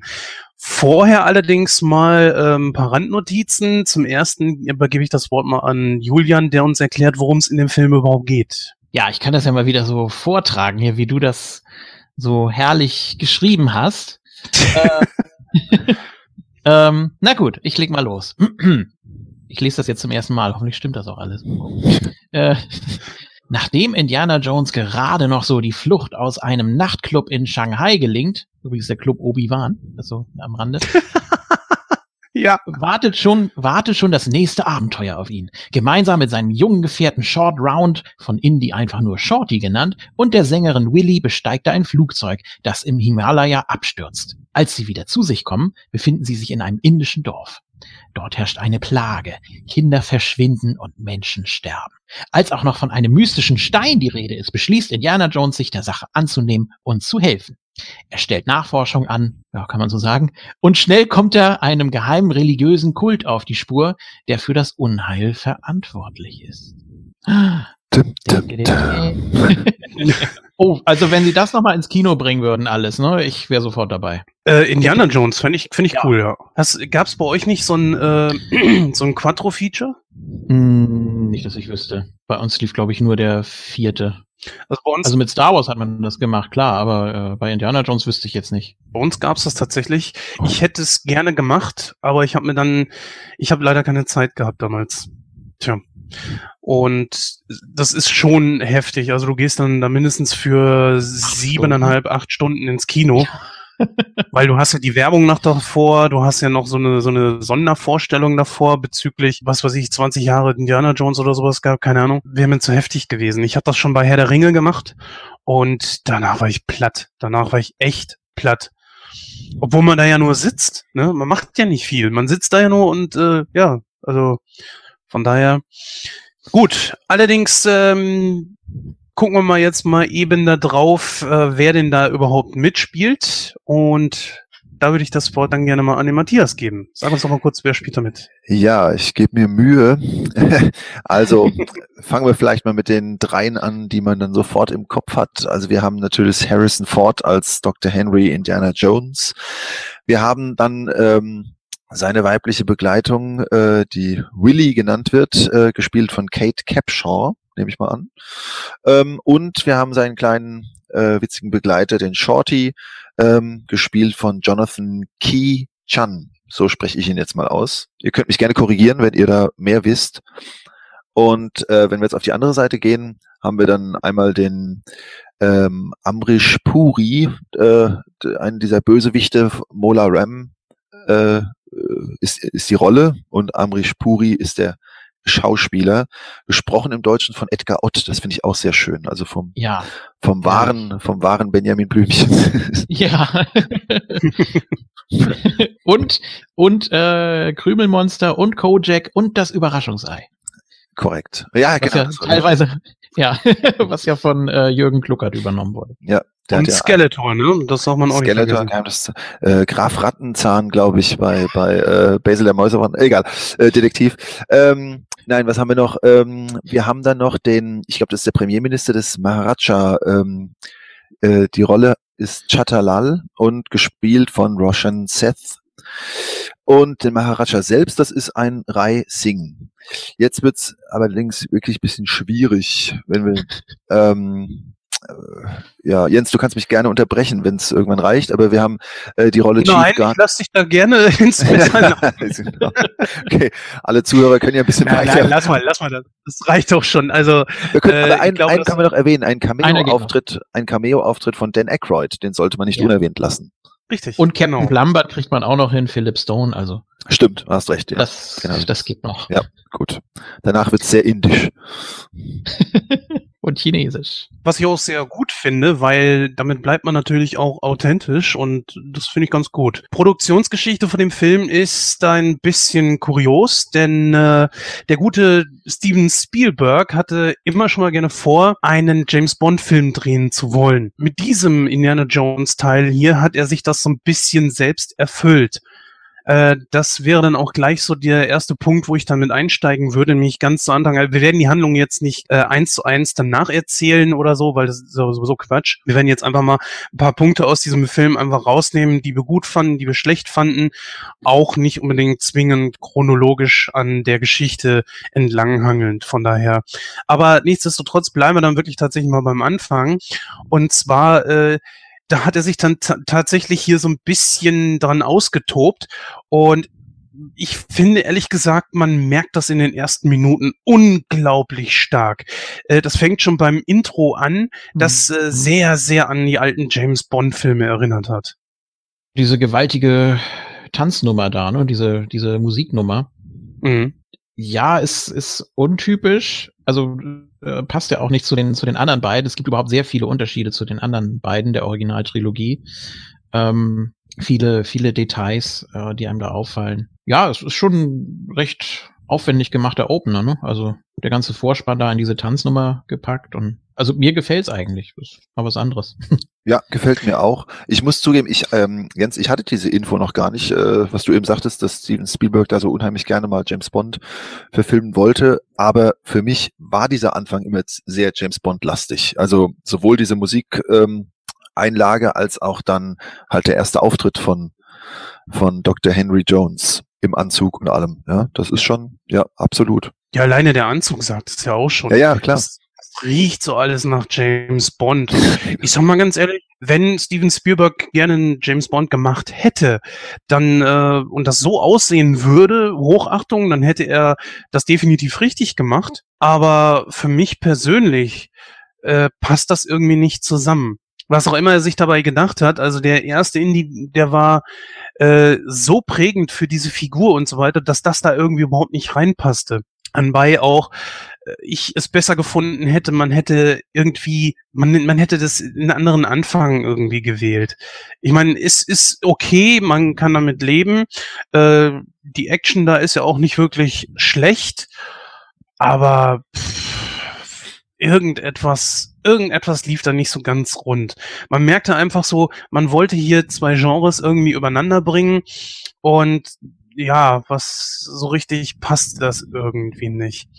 Äh, ich meine, es ist ganz schön, dass man den Club dann Obi-Wan genannt hat. Das war ja auch so eine Anspielung auf Star Wars natürlich. Ich weiß gar nicht, ob das Harrison Ford so toll fand. Keine Ahnung. Ähm, oder ob es ihm egal war, weil er hat ja immer schon irgendwie ein Problem mit Star Wars gehabt. Das ist ja ein offenes Geheimnis. Er hasst Star Wars nicht, aber er wollte, glaube ich, schon irgendwie, dass im ersten Teil seine Figur stirbt oder im zweiten Teil. Und hatte damit ja eigentlich auch gut abgeschlossen. Aber, tja, keine Ahnung. Äh, die Action fand ich in der Anfangssequenz ziemlich gut. Diese Idee mit äh, diesen äh, Chinesen oder war das ein Chineser, also auf jeden Fall Asiate, der ihm da dieses Gift verabreicht hat. Worum ging es da eigentlich nochmal? Ich habe ich jetzt gar nicht mehr so. Das war irgend so äh, Schmuckstück oder sowas war das, ne? Der Nurachi. Das ist so diese kleine Figur, wo äh, die Überreste äh, ja von eben diesem Norachi äh, ja aufbewahrt wurden. Und äh, ja, der wollte ja dafür einen Diamanten haben. Und dann kam ja die Sache mit dem Gift. Da wurde er ja dann verraten. Braucht es jedes Mal diese Eröffnungssequenz? Dass er in, ich meine, das hat man im ersten Teil ja schon gehabt, äh, wo er diese Figur da gejagt hat. Jetzt hier fängt man wieder mit an. Ich meine, ist da der Wiedererkennungswert dann gleich da? Da sagst du dir, jawohl, das ist Harrison Ford. Zwar nicht in seiner typischen Indiana Jones Kluft, aber es ist in, äh, es ist Harrison Ford. Es ist eine Actionsequenz. Äh, es steht Indiana Jones drüber. Ich glaube, es ist sogar sowieso der einzige Film, der diese Indiana Jones Schrift irgendwie hat. Ja, ähm, ich denke nämlich, dass diese diese Idee, dass der Held quasi, dass, dass wir direkt einsteigen in einen, ich nenne es jetzt mal Fall, ja, oder in eine äh, in einer Aktion, äh, das, das finde ich schon eine schöne Sache. Man ist halt direkt in medias res, wie es ja so schön heißt, ja, direkt, direkt drin. Ähm, und dann kommt man so rein zufällig in die Haupthandlung. Das finde ich persönlich gut. Hier ist es jetzt halt so versucht worden in diesem James Bond-Stil und da kommt natürlich schon gewisser Bruch. Also ähm, jetzt gerade, wenn man alle vier Filme kennt und den Film sieht, man atmet ja regelrecht auf, wenn er dann in diesem Flugzeug da sich den Hut aufsetzt oder dann äh, sein, sein verwaschenes Hemd da anhat oder so. Ähm, das ja ist halt hier wirklich besonders. Grundsätzlich finde ich es aber in Ordnung oder eigentlich notwendig, dass es so ist mit so einem Opening. Ja, aber ich habe mir dann ehrlich gesagt schon so vorgestellt, es könnte eigentlich auch jeder x-beliebige Film sein. Weil ich, ich sag mal ganz ehrlich so, der Film ist ja schon ein Stilbruch in sich. Es gibt so viele Elemente, die für mich da einfach gefehlt haben. Weil du hast ja nach dem, äh, zum Beispiel bei Jäger, Jäger des verlorenen Schatzes, hast du ja, sobald das Abenteuer vorbei ist, sofort diesen äh, Schwenk zu der Universität. Das ist ja in jedem Film so. Und dann siehst du so die typischen Elemente. Wie gesagt, die Universität ist da, äh, seine Kollegen sind da und so weiter. Äh, einfach auch Leute, die so zeigen, so, okay, das hier sind Eckpunkte, Eckpfeiler für einen Indiana Jones Film und nicht einen irgendwelchen x-beliebigen Harrison Ford Film. Ja, aber mein, Moment, wenn du, wenn du die wirklich in der Reihenfolge guckst, wie es gedacht war, dann siehst du erst den ersten, da hast du dann die Szenerie, wie du sie beschreibst. Im zweiten ist es dann komplett anders. Der spielt ein Jahr vor dem ersten und so weiter. Also wenn man sich darauf einlässt und mit dem dritten kannst du es ja zu dem Zeitpunkt noch gar nicht vergleichen, dann sagst du ja auch nicht, oh, der sticht jetzt aber raus. Ich habe den ersten gesehen und der hier ist komplett anders. Mal gucken, wie der dritte wird. Nee, so, so gehst du da ja nicht ran eigentlich, oder? Nein, das nicht, aber du konntest damals auf jeden Fall schon sehen, wenn du das jetzt wirklich chronologisch siehst, der erste Teil ist ja Jäger des verlorenen Schatzes und danach kommt ja tatsächlich jetzt erst Tempel des Todes. Sie sagen zwar, er spielt ein Jahr vor Jäger des verlorenen Schatzes, aber du siehst ihn ja trotzdem nach Jäger des verlorenen Schatzes. so, und da ist ja nichts außer der Figur Indiana Jones, die rein zufälligerweise die gleiche, was heißt rein zufälligerweise, der aber äh, die Kluft von Indiana Jones trägt und Harrison Ford. Das war's. Ansonsten hast du darin nichts. Keiner der alten Schauspieler ist mit dabei. Äh, kein Element wie zum Beispiel halt eben die Universität oder das Klassenzimmer oder sonst irgendwas, wo ich sagen würde, ja, das erkenne ich wieder, das ist Indiana Jones und fertig, Punkt. Das ist so, als würdest du einen Knight Rider Film drehen, hast aber kein Superauto dazwischen. Äh, ne? dann ist es vielleicht ein irgendwie x-beliebiger Film, wo David Hasselhoff äh, mitspielen könnte, theoretisch. So ungefähr stelle ich mir das vor. Und ich sag mir in dem Moment dann einfach, da hätte man schon irgendwie was einbauen können. Irgendwo, was weiß ich, äh, dass, dass da vielleicht mal jemand durchs Bild huscht oder so, keine Ahnung. Irgendwie sowas, was einfach sagt, ja, hier bin ich, hier fühle ich mich zu Hause und das ist okay. Und danach geht sowieso in die weite Welt, weil jeder Indiana Jones Film ist ja auch wirklich äh, eine, eine, eine, eine Arc, ja, nennt man das so, eine Arc, dass, dass er auf Reise, auf die Reise geht und äh, bestimmte Orte sucht, dass er Artefakte sucht und das ist ja einfach das Stilmittel. Dann ist das okay. Aber dass man am Anfang einfach sieht so, ja, er dreht hier nicht auf der Flucht, sondern er dreht hier tatsächlich einen Indiana Jones Film. Das fehlt mir da einfach. Das war schon immer so. Und immer wenn ich den Film neu sehe, stört's mich aufs Neue. Ich sehe die Filme immer sehr, sehr unbeschwert. Ich kann das auch nicht so nachvollziehen, woran du dich da jetzt aufhängst, genau. Aber ja, die haben alle drei irgendwie was Eigenes, ne? Naja, Marcus hätte man ja zum Beispiel mal ein, äh, auftreten lassen können. Ich ja, meine, er ist, er, ist, er ist doch völlig woanders. Er ist, äh, er ist in, in China, um Himmels Willen. Also, wo, wo soll denn da Marcus herkommen? Oder warum, warum muss man, muss er dann erst zurück an die, an die Uni und dann lass ihn doch einfach aus der Situation entkommen. Ich meine, das funktioniert doch. Ich meine, der, der Film unterhält von der ersten bis zur letzten Sekunde. Das ist eine große Reise, ein großes Abenteuer. Du brauchst diesen Moment da gar nicht. Und den gab es zu dem Zeitpunkt, wie gesagt, nur im ersten. Und beim dritten hat man sich dann darauf wieder äh, zurückbesonnen. Und ich weiß nicht, wo da jetzt äh, das, das Problem ist oder ich, ja, ich kann das, ich kann das auch schlecht beschreiben. Also für mich funktioniert es einfach. Vielleicht liegt es auch daran, dass ich erst den zweiten gesehen habe und danach den ersten und dann glaube ich nochmal den zweiten und dann den dritten, was bedeuten würde, dass ich äh, den zweiten am häufigsten geguckt habe, weil ich immer die komplette Trilogie eigentlich gucke, wenn ich schon mal dabei bin. Ähm, Quadrologie. Nee, den habe ich nur einmal gesehen. das ist eigentlich sehr ich schade. Der ist, der ist gar nicht so schlecht. Der wird zu Unrecht gescholten, finde ich. Soll ich dir jetzt sagen, warum der für mich heraussticht? Nein, das würde zu weit führen. Das können wir dann gerne bei Zeiten machen. Ja, wahrscheinlich wegen Aber den, wegen den Aliens, denke ich mal, ne? Nö, nicht nur. Nicht nur. Ist auch ein, ja, ist, ist ein Stilmittel, was eigentlich akzeptabel ist. Und äh, haben wir ja auch schon im Review zum ersten besprochen. Das ist nicht so das, das eigentliche Problem. Ich finde aber hier, man ist sofort drin und ich konnte auch jetzt nicht so wirklich raushören, was dich da so extrem stört weil für mich einfach diese wiederkehrenden Elemente irgendwie nicht da waren. Wenn du ihn tatsächlich äh, aus der Reihenfolge heraus guckst, dass du sagst, du fängst mit äh, Tempel des Todes an, dann ergibt das Ganze schon irgendwie ein anderes Bild. Aber es ist ja nicht so. Und das ist auch sowas, was ich dem Film so ein bisschen ankreide. Es ist vollkommen egal, ob du ihn als erstes oder zweites guckst, weil äh, die Handlung könnte irgendwann stattgefunden haben. Und das ist so ein Ding, äh, theoretisch könntest du ihn, wenn die Jahreszahl nicht eingeblendet werden würde, könntest du ihn sogar äh, nach dem dritten gucken. Das, das ist vollkommen egal. Dazu kommt noch die Handlung des Hauptfilms, also des Hauptteils besser gesagt, äh, die ich auch nicht sonderlich toll finde, die okay ist, aber für mich einfach die schwächste der Reihe klar, äh, da werden jetzt viele nostalgische Fans da draußen wahrscheinlich, äh, denen werden sich wahrscheinlich die Nackenhaare hochstellen, wenn die das jetzt hören. Aber für mich ist das der schwächste der Reihe. Da werde ich auch genau darauf eingehen, warum. Du hast ja äh, von der Wiedererkennung oder der, der nicht vorhandenen Wiedererkennung, da gut, könnte ich dir insofern noch recht geben, also auf den ganzen Film gesehen, er ist halt im Vergleich zu den anderen, auch im Vergleich zum vierten, ähm, meiner Meinung nach sehr, sehr eingleisig, sage ich mal. Also man hat da zwar nach dieser ganzen James Bond Aktion hat man dann mal einen Flug, aber dann passiert nicht, also auch auch so lokal nicht mehr so unfassbar viel, außer eine kleine Elefantenreise.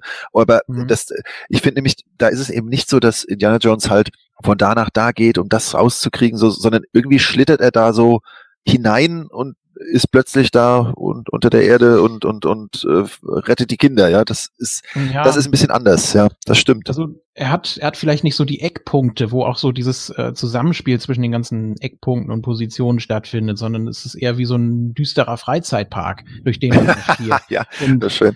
Also das das ist vielleicht auch das, was einige stört, aber für mich für mich läuft der, der läuft einfach so durch und der macht einfach unglaublich Spaß. Also da denke ich auch gar nicht an sowas, was dem im Gegensatz zu den anderen fehlt oder was da anders ist.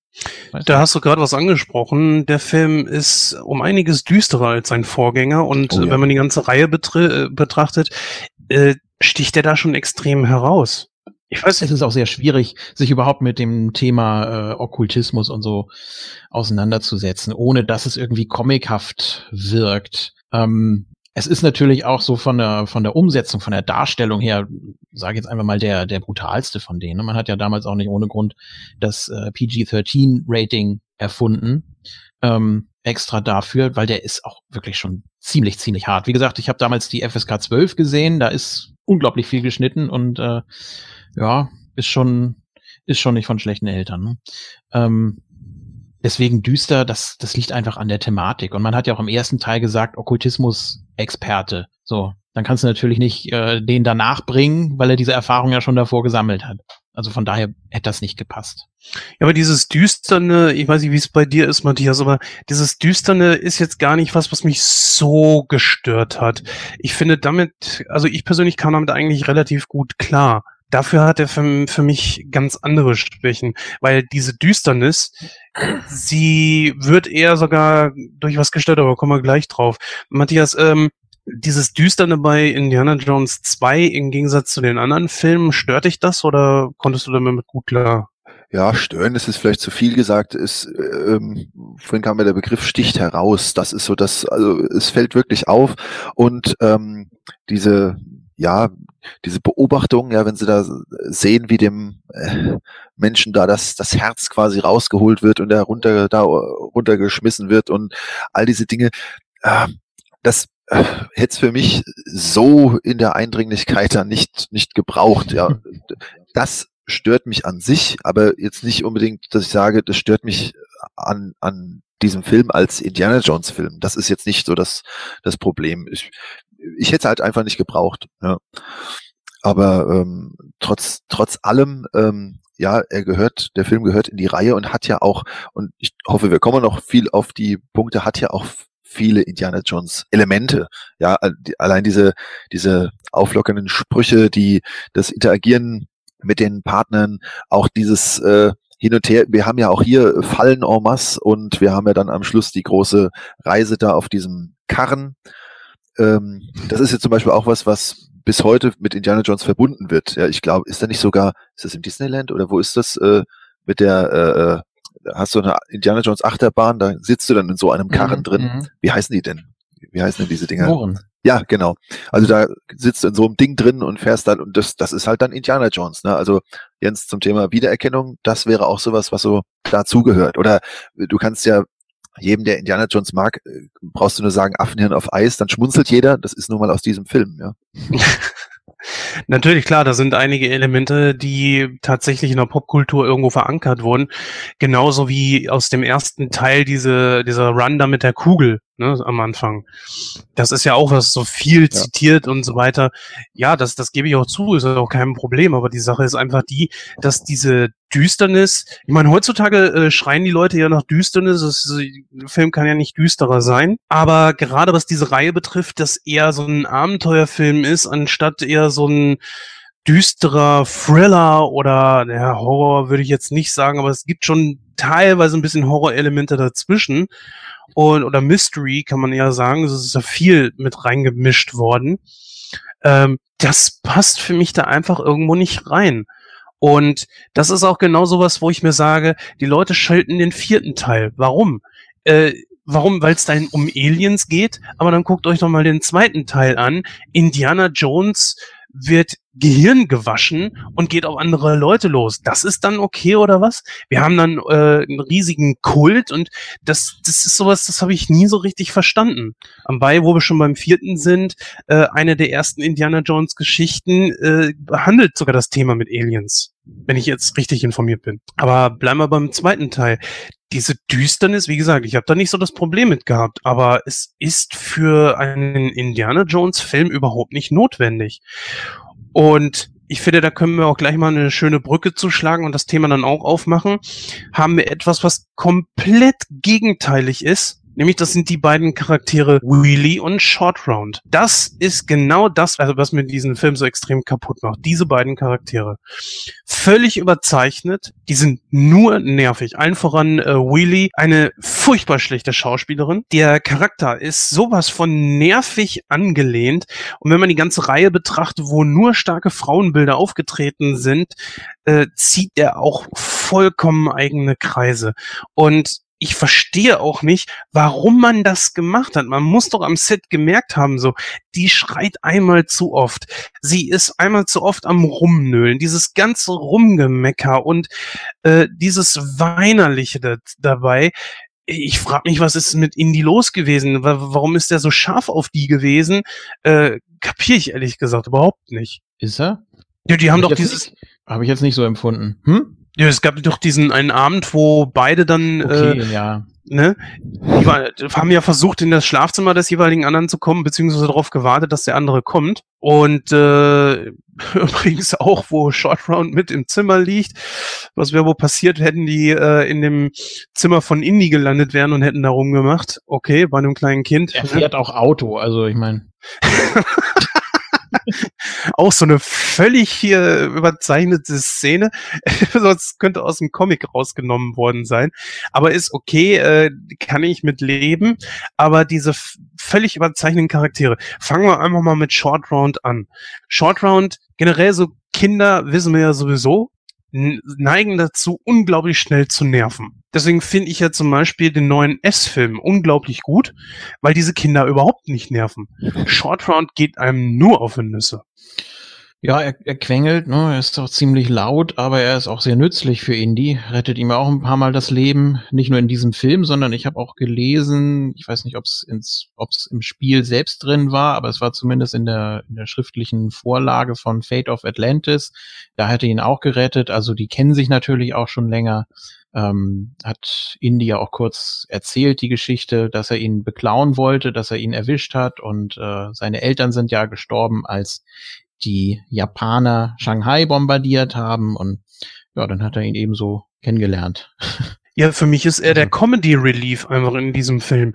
Und das ist halt eben auch wieder das Ding. Der Film ist extrem düster angelegt und dann hat er was als Sidekick? Einen kleinen Jungen, der darauf, äh, wo er, am Anfang hast du das, dass Indy abhauen muss und der Junge fährt das Auto? Was, wie, ganz ehrlich, Indiana Jones wirkt so verantwortungslos in dem Moment, indem er einen kleinen Jungen damit reinbringt.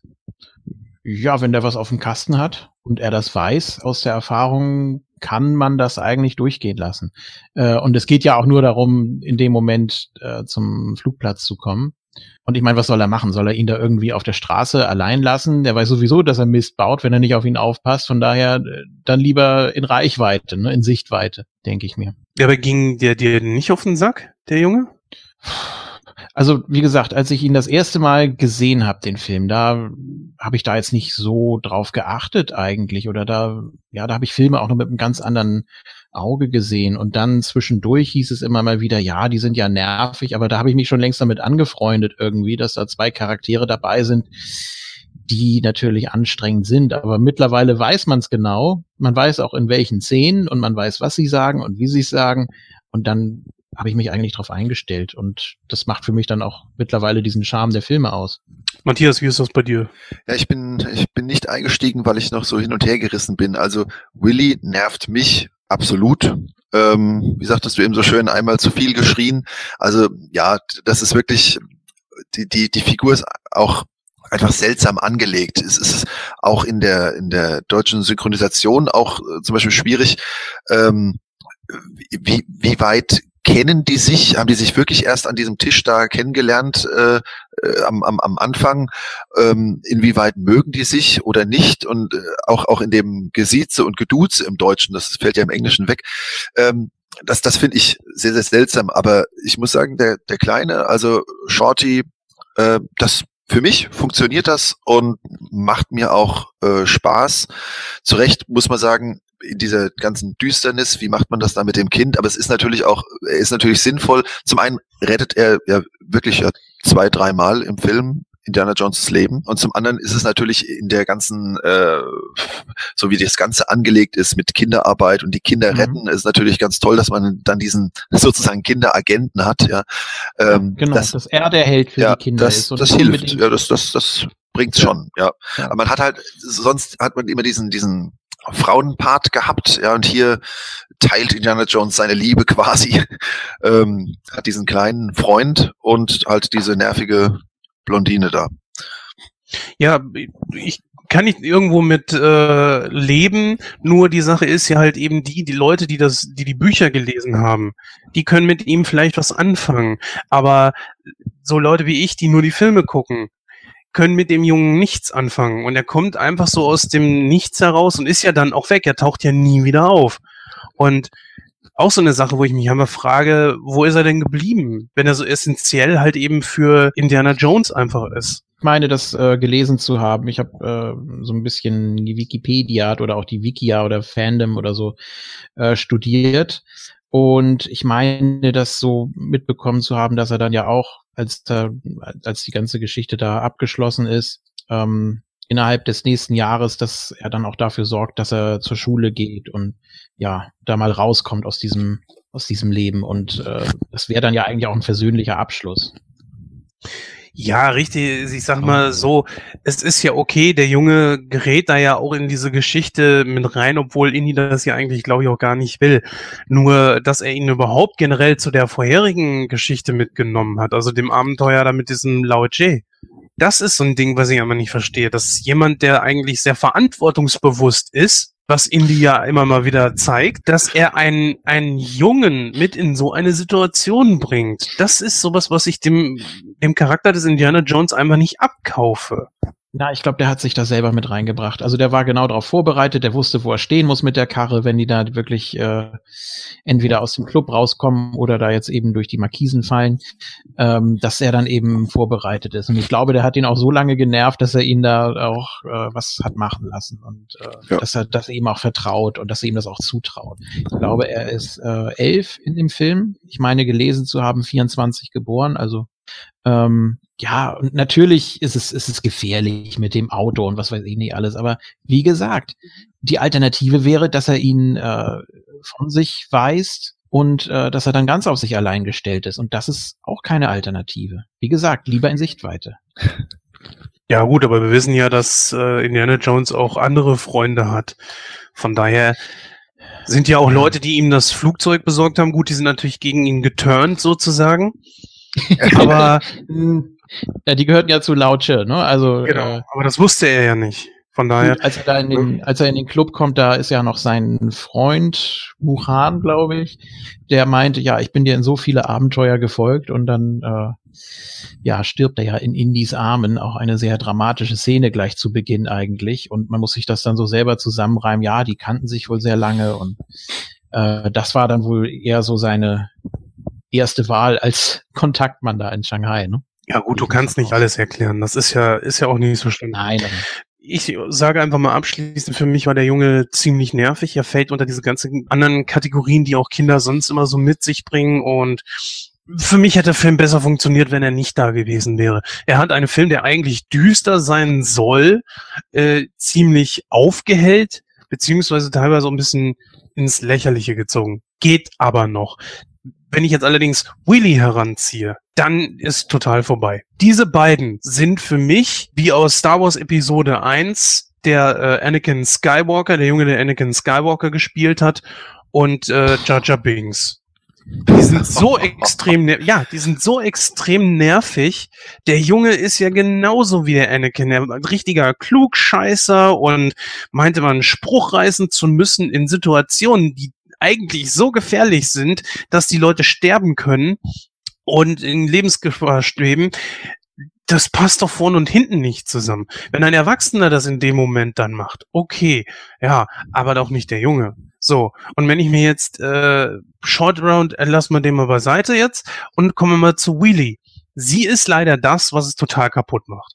Ein düsterer Film mit einem völlig überzeichneten, überzeichneten Comedy-Charakter, der allerdings nicht wirklich lustig ist, sondern in einer Tour nervt, gespielt von einer wirklich schlechten Schauspielerin, die zwar gut aussieht, ich meine, so ansonsten hätte Steven Spielberg sie ja nicht geheiratet, ja, er hat ja selber mal gesagt, das ist einzig gut an Indiana Jones 2, dass er da seine Frau kennengelernt hat, aber äh, das ist so ein Ding, das geht überhaupt nicht, das passt nicht zusammen. Und dass man das beim Dreh nicht irgendwie merkt und sagt, äh, komm, also nee, das machen wir jetzt nochmal und dann mal mit ein bisschen weniger Geheule, bisschen weniger Geschreie und ich frage mich auch immer, was will man damit erreichen? Habe ich auch vorhin auch schon angedeutet, mit Willy kann ich nicht viel anfangen. Ich habe dazu noch das Problem, dass ich äh, finde, dass sie nicht gut aussieht. Aber ähm, ansonsten, ja, ich. So ja, sieht sie doch nicht aus. Ja, ist nicht mein Fall. Ein, aber Okay. ähm, nee, es, es, es klappt halt nicht, weil sie zu, ja, zu als als Charakter irgendwie zu zu platt ist. Sie ist, sie solle die Künstlerin darstellen, die da irgendwie reinschlittert, ja. Aber ähm, ja, das für, für mich funktioniert's nicht ganz. Und Shorty wiederum rettet für mich da einiges. Ja. weil er sie, er hat ja ab und zu einen Spruch für sie übrig, ne? Äh, der, wo man dann auch sagen könnte, so, ja, der spricht uns so ein bisschen aus der Seele oder warum meinst du, er rettet das? Ja, einfach weil dieses, dieses äh, Team, diese, diese, dieses Dreier-Team halt ja da durch dieses Abenteuer durch, durch muss und ähm, während sie, also Willy, halt im Grunde nur nölt, schreit oder sich gefangen nehmen lässt oder jammert, ähm, ist Shorty dann einer, der auch mal was tut. Ja, und damit meine ich jetzt nicht irgendeinen dummen Spruch. Mir fällt auch auf Anhieb gar nicht, äh, fällen da gar nicht so viele dumme Sprüche ein, die er macht oder wo es irgendwie total unpassend wäre. Ja, fällt mir jetzt gerade noch so ein, dass, dass da jetzt eigentlich aus meiner Erinnerung gar nicht so viel passiert. Ähm, aber ja, er, er tut was äh, für die Handlung, äh, für Indiana Jones, äh, für, für die Sache und Willy halt nicht. Sie ist da, nervt, schreit, jammert. Ja gut, sie ist eine Diva, ne? Das muss man auch mal so sehen. Sie kommt Ja. da einfach rein als, als, als Diva, die wirklich nur das absolute Luxusleben kennt. Sie ist Miss Piggy in dem, weil das sind einfach zwei Extreme, die man hier gut miteinander vergleichen kann, meiner Meinung nach. Ja, trotzdem, also ich vergleiche das immer so, dass äh, Shorty für Indiana Jones ist wie Robin für Batman. Er ist einfach da, damit äh, Indiana Jones irgendjemanden hat, mit dem er sich unterhalten kann. Und sie ist nichts weiter als wie die Love Interest und die Damsel in Distress, die er jedes Mal retten muss, weil sie in irgendeine eine blöde Situation gerät. Und Sie das, rettet beiden auch das Leben. Ja, das stimmt. betonen. Sie muss in den bösen, muss dann in diesen bösen, diesen bösen Schalter da betätigen, ne? Ja. Das ist doch der Witz, wie die auch zusammengeführt werden dann. Also sie ist eigentlich wirklich so völlig, oh, und die geht und ich kann da nicht reinfassen und so. Aber sie muss es eben. Und dadurch, äh, dass die beiden ihr auch nicht ganz egal sind. Also sie wäre ja bereit gewesen, da sogar in diesem Palast zu bleiben. Ne? Oder wollte sich ja an den Maharaja ranschmeißen, bis sie dann gemerkt hat, dass der zwölf ist oder so. Ähm, und da hat man dann auch gemerkt, also sie, sie ist schon bereit, was, was zu tun. Ne? Und ich meine, Ja, und die Stelle mit dieser Falle, die sie dann quasi entschärft, die hat für mich auch, hat auch wirklich Indiana Jones Touch. Also das ist so ein schönes, die, die macht wirklich Spaß, ja. ja, ja. Aber wenn du sie einfach mal mit vergleichst mit einer Marion Ravenwood aus dem ersten Teil, da fragst du dich doch wirklich so, die passt doch da überhaupt nicht rein. Und ich sag mal ganz im Ernst, ich glaube, dass so 90 Prozent aller Indie-Fans mir da recht geben, dass diese, dieser Charakter, dass, dass der völlig überzeichnet ist und einem nur auf die Nüsse geht. Der Junge mag ja Also- vielleicht noch irgendwo gehen, aber sie, Soll so sein und funktioniert dann ja auch, ne? In dem Moment. Und ich meine, er sagt es ja selber da am, am, am Lagerfeuer da. Das Schlimmste an ihr ist das ewige Gekreische. Und ich meine, damit spricht er dem Zuschauer in dem Moment aus der Seele. Es soll ja so rüberkommen. Auch wieder Ja, eine witzige das- Szene, ne? Mit Schlange und Elefant und so, das ist ja schon Ja. auch ulkig gemacht. Aber es ist ja die Frage in diesem Fall, du wirst es verstehen, was ich jetzt äh, sage, Julian. Es ist ja die Sache, guck ich mir jemanden gerne an, weil er, äh, sagen wir mal zum Beispiel einen Bösewicht, Ja. den gucke ich mir gerne an. Ich soll ihn nicht mögen, ich mag ihn auch nicht, aber ich gucke ihn mir gerne in dem Film an. Oder empfinde Mhm. ich für diesen entsprechenden Charakter X-Pack Heat. Ja, Ja, Das heißt- natürlich. Genau. Und das ist genau das, was, äh, das müssen wir für unsere Hörer kurz eben erklären. Es X-Pack Heat bedeutet, dass jemand, der äh, wirklich, du sollst ihn wegen der Geschichte her hassen, aber wenn er dir so sehr auf die Nüsse geht, dass du dir den Fernseher ausmachst, weil du nur noch genervt bist, weil du es einfach Ja. nicht sehen willst, das ist was anderes. Und genau das, finde ich, haben wir hier mit der Wheelie. Ich möchte einfach ausmachen. Hm. Ich, ich würde, ich weiß nicht, ich glaube, das, äh, du musst auch überlegen, ich meine 84, Mhm. da war es sicher auch noch mal ein bisschen was anderes, da war man nicht so so übersättigt vielleicht von solchen Charakteren, ich weiß es nicht genau, ist natürlich sehr comichaft, wie gesagt, aber ich glaube, dass da auch viele einfach sehen wollten, wie sie als Diva äh, mit, mit Puderquaste unterwegs äh, und, und die Parfum auf Elefantenköpfe schüttelt, weil die so stinken, ähm, dass sie da in diese, in diesen Hebel da reingreifen muss. Also das, das, das wollten, glaube ich, viele sehen und ich glaube, dass das auch bei vielen funktioniert hat in dem Moment. ich weiß nicht, aber das ist äh natürlich, wenn den Charakter so auf Nüsse geht, klar, dann sind solche Szenen natürlich gut. Aber ich sag mal, wenn du das durch einen ganzen Film durch hinweg äh, ertragen musst, ich weiß nicht, ob dann wirklich so eine Geschichte damit gediegen ist. Wenn da jemand ist, der vielleicht äh, Screentime fünf Minuten kriegt und man von vornherein weiß, aha, das ist jetzt voll die Diva und äh, Ete Petit und Haiti Tai und dieser Charakter, der muss dann plötzlich sowas über sich ergehen lassen, okay, dann kann ich auch sagen, ja, das, das finde ich gut so, das kann ich ertragen, aber nicht in der Intensität, wie sie im Film dann halt eben auftaucht. Und sie ist ja nach Indiana Jones der zweitwichtigste Charakter. Ich finde, ja gut, zusammen mit Shorty vielleicht. Sie Ja, hat ja aber- die Hauptrolle da. aber zusammen mit Shorty und das finde ich äh, insofern klappt's ja auch also die, dieses dieses äh, Kind und und diese Diva zusammen ich finde so hast du es genau richtig gesagt die zusammen sind die zweite Hauptrolle und das klappt schon Gucken wir uns jetzt einfach mal den Hauptgegner an. Wir haben hier Mola Ram, ein ja, Voodoo-Priester, der äh, diesen Okkult dort entsprechend anführt. Und da ist für mich die Frage, Matthias, passt sowas für dich dort rein? Weil sonst äh, im ersten und dritten Teil ist es ja eher so äh, das Christentum.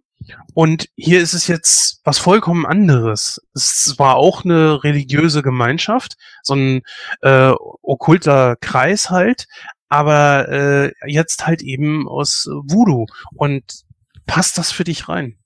Ja, ich habe so meine Probleme damit, aber insgesamt äh, passt es für mich rein mit Abstrichen. Ja, also ich habe vorhin schon ein paar Mal gesagt, dass mir da einige Sachen einfach zu viel sind in der Darstellung. Da hätte es für mich auch äh, ja einfach das Ganze etwas kürzer dargestellt. Das hätte für mich absolut gereicht. Wenn du jetzt auf die äh, auf den Hauptgegner kommen willst, der ähm, ja ist ist so wie er dargestellt ist, nicht ganz mein mein Fall. Ich kann aber noch nicht so ganz verbalisieren. Vielleicht kommt das jetzt gleich noch im Gespräch mit euch, was es ist, was was mich daran, was mich an ihm so als als Hauptgegner stört. Vielleicht auch einfach, dass es für mich viel zu lange dauert, bis ich merke, dass es der Hauptgegner ist. Ja, aber ja, Allen voran, es sind ja auch nicht die Nazis, ne, die ja als Ja, eigentliche Gegner von, von Indiana Jones gelten. Äh, ich meine, Julian, wie siehst du das? Ich, äh, wir haben jetzt mal nicht die Nazis, wobei natürlich auch von der Chronologie her man noch nicht von einer Regel sprechen kann, weil die Nazis tauchen ja dann im dritten Teil erst wieder auf. Da haben wir wieder das Problem mit dem, dass der heraussticht, obwohl man ja eigentlich zu dem Zeitpunkt nur den ersten kennt und dann wohl denkt, oh, die Serie läuft rückwärts, was ist denn da los? Ähm, also man kann doch keine feste Regel festmachen natürlich. Du musst dich einfach darauf einlassen und dann funktioniert's meiner Meinung nach. Ich meine, du musst jetzt nicht, äh, weil du im ersten Indiana Jones Teil äh, Nazis hattest, musst du dir im zweiten nicht automatisch erwarten. Wobei es natürlich, äh, ich glaube, der Spiel 32, der Film, ne? 1932. 35, ja. 35. Nee, dann Ein Jahr. wär's. Ah, okay. Ich dachte gerade, dann wären die Nazis natürlich noch gar nicht an der Macht gewesen. Die waren ja von 33 bis 45. Und äh, nee, aber dann, Shanghai. ja, aber wenn die, das, das ist richtig, äh, aber laut der Legende gibt es ja viele Überlieferungen, dass äh, Hitler schon dem Okkulten nicht abgeneigt war. Und wer weiß, in welchen Teilen der Welt da der nach irgendwas gesucht hat, äh, was ihm irgendwie hätte Ja. nützlich sein können. Ja, okay, aber da jetzt irgendwie eine Anspielung zu machen oder äh, gar Indiana Jones da sagen lassen, das, was da gerade in Europa abgeht, ne, Willy, das ist ja so, das, also sowas, das kann man da nicht machen. Das ist klar davon abgegrenzt. Es geht in eine komplett andere Richtung und ja, dann ist man eben mit dem dritten Teil zurück zu den Wurzeln, weil sowieso das ganze Konzept eben nicht geklappt hat mit der Rückwärtsreihe und nichts verwerflich dran. Es tut mir leid, ich kann es immer nur wieder betonen. Ja, ist auch die Frage, ist das dann wirklich zurück zu den Wurzeln? Weil im, also, denn Julian, du sagst es ja zu Recht, wir haben im ersten Teil das, wir haben im zweiten Teil das, und jetzt haben wir zwei Sachen ausprobiert und man denkt dann halt, gut, das erste hat wohl besser funktioniert. Ähm, Ja, vielleicht. ja. Kann sein. Also Ich finde deinen Gedankengang nur ganz gut, dass, dass man einfach nochmal klar macht, dass, dass wir hatten zu dem Zeitpunkt, also vor, wie lange ist das jetzt her, 33 Jahren, äh, diese zwei Filme. Und ähm, da sind halt zwei Richtungen angeboten worden, aber trotzdem ist es äh, bei allem, was wir jetzt im Nachhinein sagen mit dem Herausstechen, ist es ja Indiana Jones, weil wir eben diese diese skurrilen Momente haben, diese wir haben diese diese Fallen, wir haben diese Artefakte und ja, das ist halt Indiana Jones äh, auf einem anderen Terrain, ja, aber funktioniert, ja, das stimmt schon. Ich würde sagen, dass Natürlich es kann man auch so als. Hm? Nee, mach mal. Nee, man hat als Zuschauer ja auch überhaupt keinen Bezug zu den Sankara-Stein oder äh, zum Palast von Pankot oder sonst irgendwas. Da natürlich kennt man eher die Bundeslade oder den Heiligen Gral. Das ist natürlich auch nochmal ein ganz wichtiges Element. Also, dass man da auch nochmal so ein paar Interessenten dafür begeistern kann, denke ich. Richtig, das spricht sogar etwas an, was, äh, glaube ich, auch sehr äh, essentiell ist, dass du dich mit irgendwas identifizieren kannst. Und mit der Religion, äh, dem Christentum, wirst du natürlich auch sehr früh äh, konfrontiert in der Schule. Es gibt den Religionsunterricht, in, egal in welche Richtung das dann auch geht. Und ja, so mit diesem Okkultem, mit Voodoo etc., ich weiß nicht, also da kommst du ja eher so durch Filme oder Bücher dann eher dran.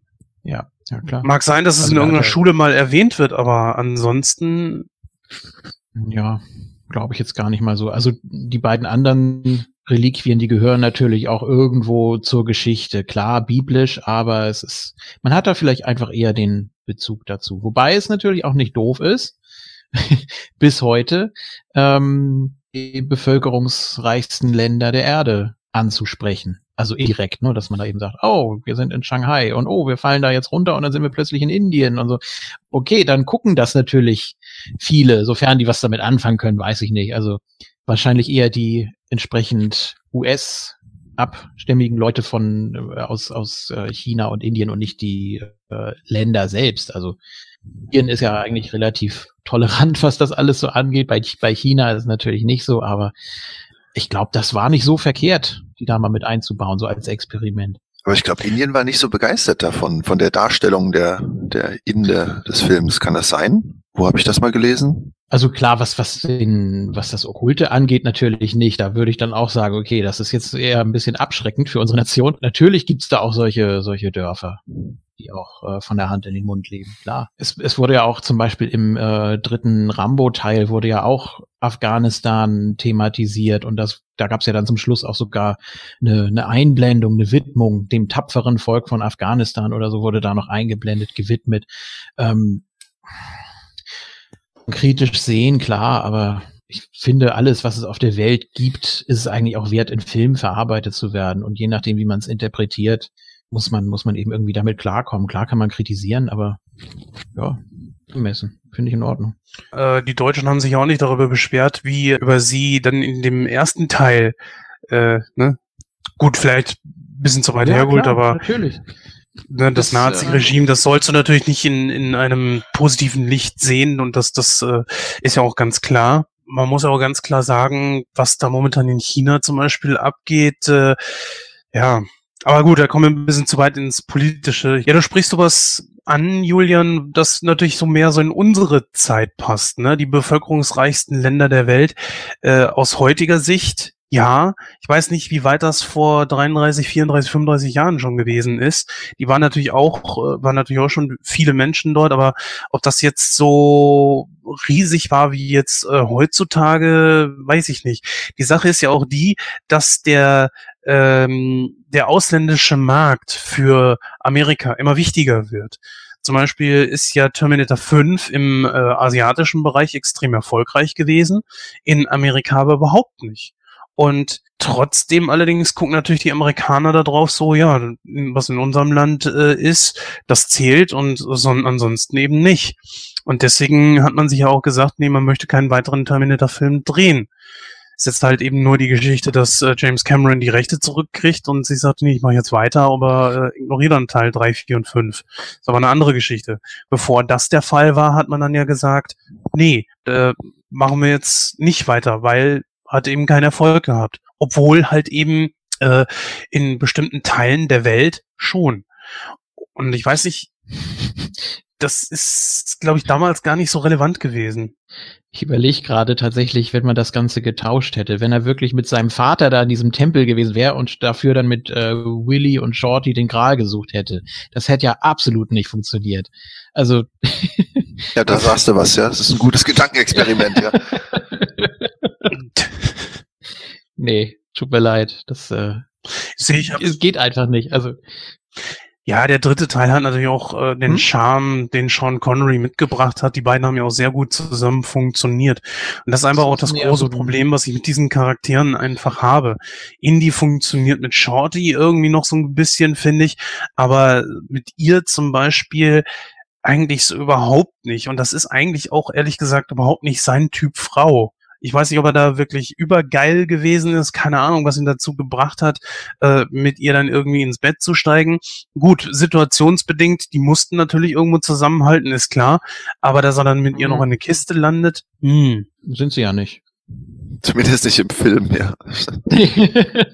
Nein, ich glaube, das ist einfach so ein Aufeinandertreffen auch wieder der Extreme. Ne? Also er ist der, der, der Archäologe, der im Dreck wühlt und sich prügelt und ständig in Lebensgefahr gerät und sie ist eben die völlig luxusverwöhnte Diva.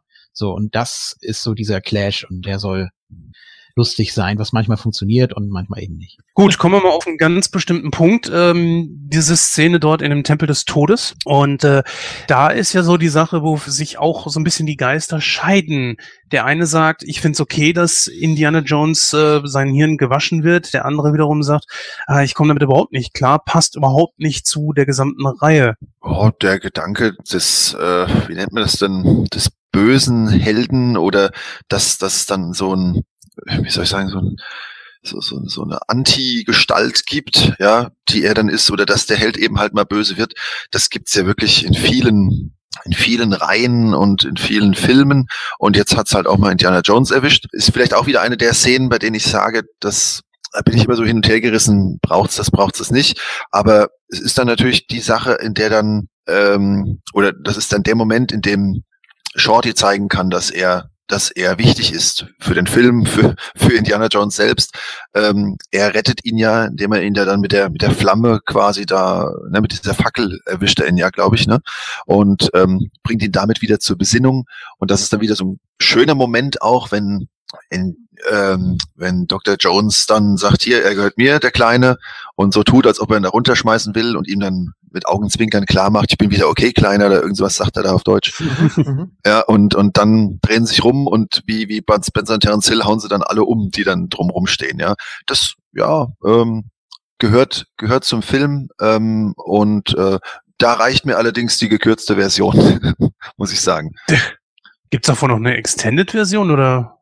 Nein, nein, ich meine, bei den, ich glaube, ich glaube, da gibt's doch, äh, also in der in der für zwölf freigegebene, ja. da, da ja. ist halt diese ganze, wie ihm da das, dieses Blut, der von Kali eingeflößt wird, das ist alles etwas gekürzt und du siehst da nur noch, wie er sich da, uh, wie er dann quasi mit den verkrampften Fingern und so böse wird und dann halt wie in Trance quasi äh, Willy da festmacht. Das ja reicht mir. Ja, das, das Ritual ist natürlich auch stark gekürzt gewesen. Ja. Ne? Also ja, äh, reicht mir. Mit dem, mit dem Herz rausreißen, was ja auch wirklich gut gealtert ist, die Szene, die ja auch wirklich sehr nach, nach Animatronik oder was auch immer aussieht. Also das, das sieht nicht gut aus. Man sieht sofort, das passt nicht da zu dem, zu dem Körper da, diese Szene und es sieht, es sieht komisch aus. Und dann natürlich, äh, wie er dann da äh, herabgelassen wird und dann da, also wie er da lebendig verbrennt, das sind schon sehr, sehr harte Szenen und ja, ist klar, dass sie in der Zwölfer fehlen. Ja, und ich brauche sie auch nicht. Also da, da reicht mir das, wie gesagt. Naja gut, es, war ganz, war ganz witzig. Hab, ich habe mich auch jahrelang gewundert, was, was er damit sagen wollte. Die beobachten ja die Szenerie da von oben vom Balkon, sage ich mal. Und äh, dann beobachten sie ja auch die, die Szene mit dem, mit dem Herzen, wie er ihm das rausreißt und dann auch hochhält, äh, bis es dann irgendwann brennt. Ähm, nicht. Also der Molaram kommt zu diesem Dummy, sage ich mal, da eben hin und beschwört ihn da irgendwie noch so ein bisschen, macht ihn da fest in dieser Halterung und dann sagt Indy plötzlich, der Junge lebt noch. Und dann denke ich, ja, wieso denn nicht? Soll er vor Angst gestorben sein oder? ja, ja, stimmt. Ja, das stimmt. Also das mit dem, das mit dem Herzen fehlte da und äh, daher macht der Satz keinen Sinn. Das fand ich über Jahre dann etwas merkwürdig. Gut, ähm, wollt ihr zu dem Film noch irgendwas entsprechendes sagen? Sonst würde ich die so langsam in Richtung Fazit gehen. Ja, mich würde nur noch mal interessieren, ähm, vielleicht äh, ist auch für, für keinen sonst irgendwie Gesprächsbedarf da, aber ähm, zum Thema sticht besonders heraus. Ich habe halt den Eindruck, dass in allen drei anderen Filmen wirklich das mit dieser Reise und, und dass das Indiana Jones auf der Suche nach etwas ist, dass das einfach noch mehr, ähm, was heißt noch mehr, dass das wirklich auch immer wieder den Film trägt von Station zu Station. Und das hier, das finde ich halt so ein bisschen schade, und das meinte ich am Anfang mit etwas eingleisig, dass hier der Film so, äh, die, klar, die fallen dann mit diesem mit dem Schlauchboot da aus dem Flugzeug, was ja auch sehr, sehr abenteuerlich und auch irgendwie aber auch witzig gemacht ist, ja. Ja, ist doch super. Ja, das macht schon ist Spaß. Eine sehr prägnante Szene, natürlich. Ja, das macht absolut Spaß, klar. Nee, aber ähm, ab dem Moment, äh, sie landen dann in diesem äh, indischen Dorf und ab da geht das so, ich weiß nicht, da- das ist mehr so ein Hineinrutschen von, von Station zu Station. Und das finde ich irgendwie ein bisschen schade. Ich weiß aber jetzt auf Anhieb auch nicht, wie man es anders hätte machen können. Aber wie, wie geht euch das? Habt, habt ihr das, empfindet ihr das auch so oder ist das keinem Ja. von euch so aufgefallen? Das Problem ist ja auch wirklich, dass die in der Situation gefangen sind. Sie haben ja einfach nichts mehr. Sie haben ja nur noch ihr bisschen Zeug und stürzen da eben ab und müssen da irgendwie sich wieder draus befreien. Und dann gibt's eben diese, diese Umleitung, diesen Umweg. Und ich meine, er will das Dorf natürlich auch nicht im Stich lassen. Ich, ich finde das absolut nachvollziehbar. Natürlich auch wegen der Steine, aber ich meine, wenn die die Kinder geklaut haben und man hat ja auch gesehen, warum, dass sie da versklavt werden und übelst misshandelt werden, ähm, das, das ist doch klar nicht einfach sagt, ja, nee, weiß ich nicht, ich mache mich zu Fuß jetzt irgendwo hin auf und dann mal gucken, wo ich lande. Das, das bringt ihm ja dann auch nichts. Ne? Ja, Er, stimmt. kommt Weil das ja, er kommt ja so einfach nicht äh, nach Hause. Oder er will ja nach Delhi, klar. Also da wäre er sicher auch irgendwie hingekommen. Und am Anfang sagen die, die beiden Weisen ihm ja auch, auf dem Weg nach Delhi werdet ihr in Pankot halt machen. Okay, dann zurück. So, um nochmal zu gucken, ob da alles klar ist. Und die, die Kinder sind ja vorher schon aus dem äh, Tempel geflohen. Und da habe ich mich auch immer gefragt, wie, wie, wie machen die das? Müssen die da nicht auch wieder durch diese Höhle, wo die Decke runterkommt und so? Irgendwie passt das doch alles nicht. Wieso können die da einfach raus? Und ähm, ein bisschen komisch. Ne? Also es war eben kein Umweg, sondern sie sind eben nochmal zurückgekommen und da sollte wahrscheinlich auch dann nochmal klargestellt werden, dass denen auch das Dorf ans Herz gewachsen ist irgendwie. Ne? Und dass denen das eben nicht völlig schnurz ist. Ja, mir ging es ja um dieses, um dieses äh, von Station zu Station schlittern, beziehungsweise dass dann gar nicht mehr so viele Stationen da sind. Aber du hast natürlich absolut recht. In- Indiana Jones hat ja ähm, ein gewisses Verantwortungsbewusstsein. Ich hole euch die Steine zurück. Holt schon mal den Wagen, Shorty. Ja, das ist auch die große Frage, die Motivation. Warum sollte er sich denn da jetzt wirklich irgendwie dran machen? Ich meine, klar, er ist Archäologe, aber letzten Endes ist er eigentlich immer unterwegs, weil er etwas für sich holen will, beziehungsweise möchte er es in irgendein Museum bringen. Hier ist es jetzt mal auch völlig uneigennütz. Das macht natürlich den Charakter auch ein Stück weit interessanter, ne, dass er etwas äh, macht für andere. Das finde ich ja sowieso generell gar nicht so schlecht. Aber auf der anderen Seite wiederum, er begibt sich auch in Lebensgefahr dafür und manchmal wäre es ganz gut, dass er sich vielleicht, ohne direkt sich ins Abenteuer zu stürzen, erstmal ganz kurz die Frage stellt, so, oh, das ist extrem gefährlich, will ich das überhaupt machen? Weil, Vor allem, weil Ja. er zwei Leute hat, um die er sich kümmern muss. Ne? Die darf er ja nicht einfach in Gefahr begeben. ja, zum Beispiel. Ja. Ähm, zu dieser Schlauchbootszene wollte ich da noch was äh, sagen. Das ist natürlich auch wieder so eine Geschichte. Viele Leute sind mit dem vierten Teil nicht im Reinen, weil äh, da gibt's diese Kühlschrankszene und äh, Die ist so ja, herrlich. man, ja, ganz ehrlich, die Leute sind so in ihrem, in ihrem, ja, wie soll man sagen, Nostalgiewahn, dass sie Dinge, die früher passiert sind, auch wenn sie schlecht waren, irgendjemand knistert da extrem, äh, Leute sind so in diesem Nostalgiewahn verfallen oder einfach so in diesem Fluss drin, dass sie das, was früher auch nicht gut war, aber trotzdem gut heißen und es gerne übersehen. Und wenn man dann sagt, so, ja, diese Kühlschrankszene aus dem vierten Teil, die ist so unrealistisch, da muss ich aber auch ehrlich gesagt sagen, aber euer geliebter zweiter Teil zeigt euch, wie drei Leute in einem Schlauchboot aus einem fliegenden Flugzeug unbeschadet auf, auf dem Boden landen, auf der Erde landen. Und dann direkt nach den Wasserfall runterfallen. So, Ja, Richtig. ja.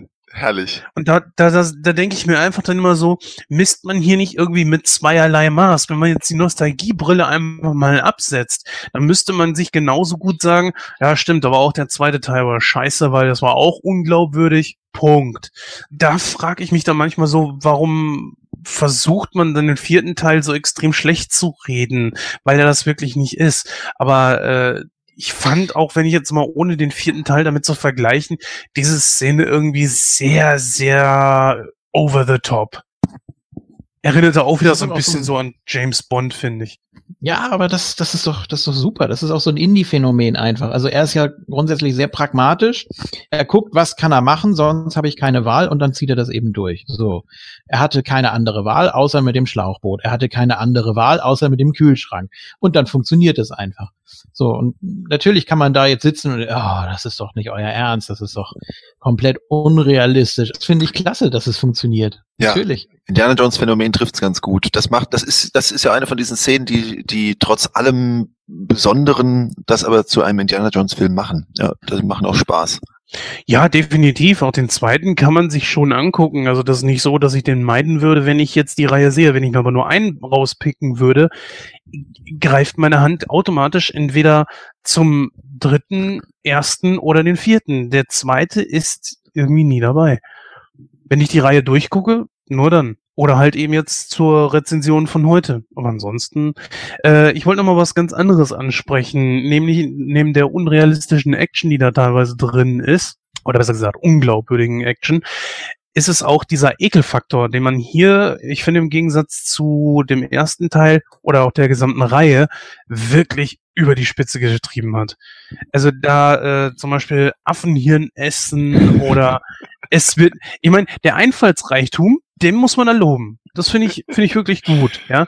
Und man, man ist ja auch genüsslich mit dabei, wenn Wheelie, die einem nur auf Nüsse geht, dann diesen Scheiß da vorgesetzt bekommt. Weil man sich einfach, ja, mal ganz im Ernst, sei mal wirklich ehrlich, Matthias, man wünscht sich doch wirklich so, dass ihr irgendwas passiert, weil sie einem nur auf Nüsse geht.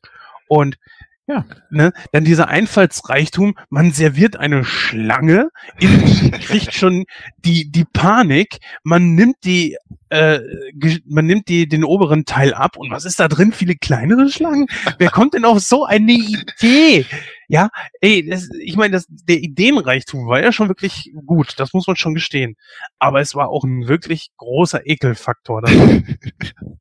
Ich mag diese Essensszene einfach unheimlich gern. Die ist auch gut, ja. Wenn sie dann sagt, ich hatte zu Mittag schon Käfer, ich liebe das. Ja, da, da ist das zum Beispiel so ein Punkt, da funktioniert sie, aber sonst eben halt eben sehr, sehr schwer.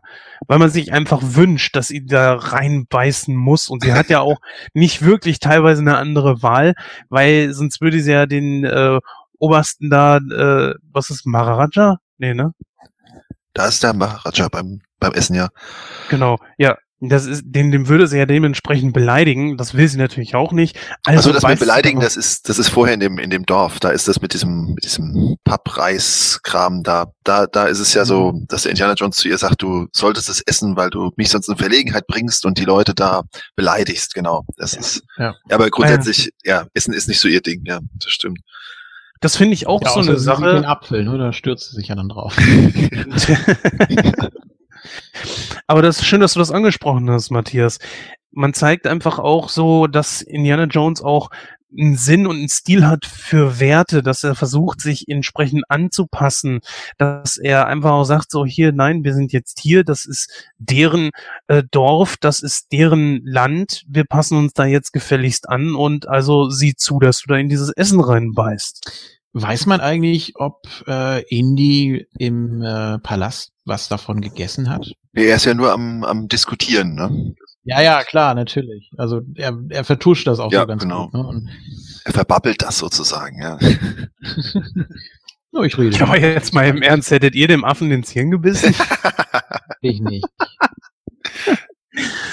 ich meine, es ist ja natürlich, es heißt ja immer so Nahrung der Zukunft, wenn es um Insekten geht und sowas, aber es ist trotzdem immer noch so, ich kann es mir nicht vorstellen. Ich glaube, ich hätte auch nicht anders reagiert, als wie die, die da gesessen haben. Hat eigentlich Shorty irgendwas davon gegessen?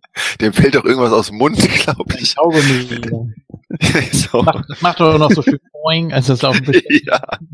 Das ist auch ein, wichtig, ein wichtiges, wichtiges Element bei allen Indie-Filmen, die Sounds einfach. Also unfassbar hoher Wiedererkennungswert. Fast genauso wie bei Star Wars. Und äh, das, das ist auch für mich ein ganz, ganz wesentlicher Faktor in jedem Film. Gar nicht schlecht. Definitiv. Gedanke, Ja, ja stimmt. Aber war das denn jetzt hier nur der alte Score oder hat man da irgendwie noch was Neues reingebracht? Das ist mir jetzt ehrlich gesagt gar nicht aufgefallen. Äh, doch, da gibt's schon einiges. Natürlich da diese, diese, diese sehr bedrohliche Musik da von, von Mola Ram, da diese hohen Chöre da, also die wirklich, Die sind ja fantastisch. Die sind krass gemacht. ja.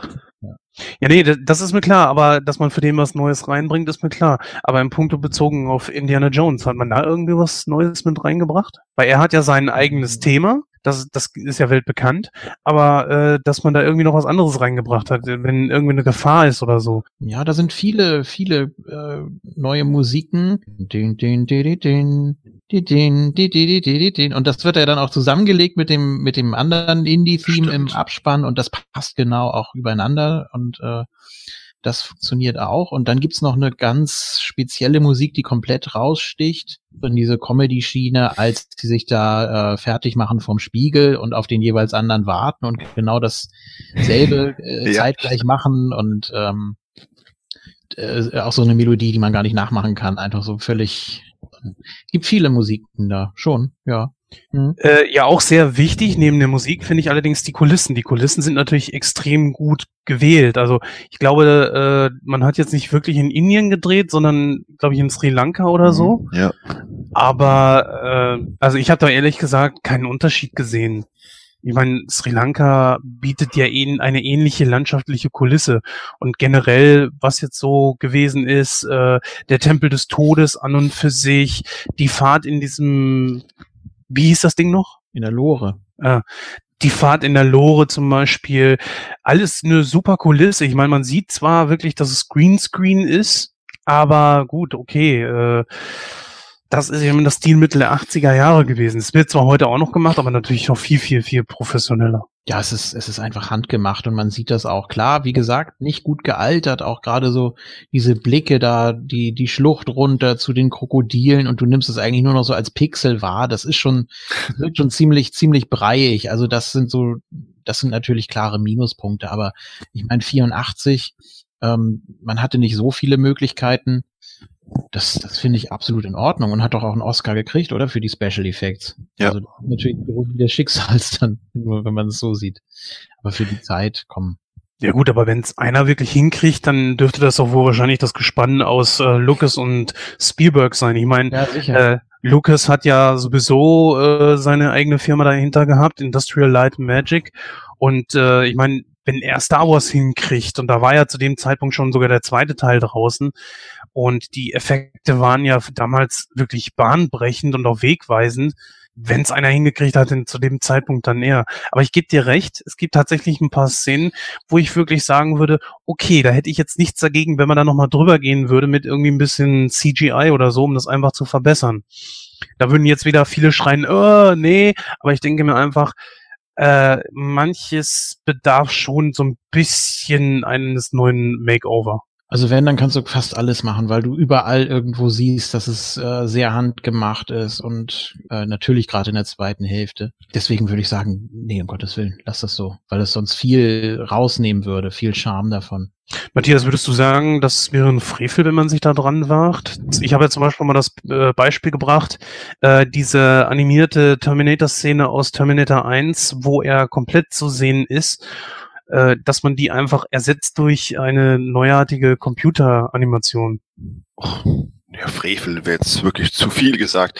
Äh, Es ist meiner Meinung nach nicht notwendig, weil man ja doch äh, mit einem gewissen Background sich so einen Film anguckt und einfach weiß, wie viele Jahrzehnte ein äh, beim Angucken vom, vom Moment des Drehens trennen. Ähm, ja, aber ich glaube, äh, glaube nicht, dass man, ich glaube, dass man mit einer gewissen Ehrfurcht rangehen würde und da auch nicht zu viel kaputt macht, sondern eher ähm, den Film, dem Film gut tun kann. Ja, ich denke nicht, dass es zu, zu gewagt ist. Das kann man gerne tun, aber äh, für mich braucht es nicht. Geht für mich auch so. Nee, Ich sehe das zum Beispiel so, wenn man jetzt bei Star Wars dahergeht und würde zum Beispiel aus äh, der alten Trilogie die 8080 Walker ersetzen, äh, die ja zum, die ja jetzt in Episode 5 das erste Mal aufgetaucht sind. Darum wiederum würde ich sagen, das hat man ja auch in den alten Filmen, glaube ich, so, äh, in den neuen Filmen so übernommen. Die Art und Weise, das war ja alles äh, Stop Motion. Und ich finde, das ist so prägend für die äh, 8080 Walker. Ich weiß gar nicht, ob man das übernommen hat. Meinen aber schon. Heutzutage ist es natürlich alles aus dem Computer. Aber das ist was, wo ich sagen würde, wenn sie das tatsächlich neu machen würden, was sie könnten, was nicht ein großes Problem wäre, glaube ich, heutzutage, dann allerdings müsste es auch wieder aussehen wie Stop Motion, weil einfach die Bewegungen dieser Teile so, äh, ich sag mal, prägnant für die 8080 Walker wären. Und heutzutage, wenn man jetzt sagen würde, man macht jetzt diese Szene da mit dem Herz neu, hm, hätte ich nicht unbedingt was dagegen. Oder wenn man den Terminator, wenn er komplett, also wenn das komplette Endoskelett da war, wo man äh, Stop Motion benutzt hat, tatsächlich sagt, okay, diese eine Szene, die machen wir jetzt einfach neu, weil es wirklich scheiße aussieht. Oder wo, wo Schwarzenegger äh, dann von diesem animatronischen Kopf dort ersetzt wurde, wo es darum ging, dass er sich das Auge ausgeschnitten hat und so weiter, dass man das einfach heutzutage durch CGI ersetzt. Ich hätte da nicht so die große Probleme mit. Wenn man einfach sagt, okay, wir bieten euch beides an, hier habt ihr eine Special Edition, hier habt ihr das Neue drauf und hier habt ihr das Alte drauf. Theoretisch eigentlich wie bei Star Wars, dass man, äh, wenn George Lucas das mal machen würde oder Disney in diesem Fall und mit den alten Klamotten rausrücken würde, so hast du dann einfach die Wahl. Fände ich ehrlich gesagt gut.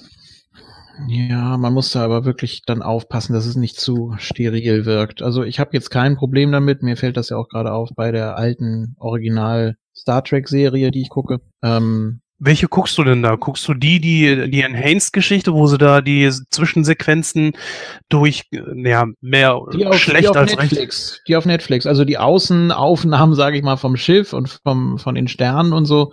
Äh, da siehst du ganz klar, dass da viel geglättet wurde und nochmal drüber gegangen wurde und ansonsten. Nee, die wurden komplett ersetzt.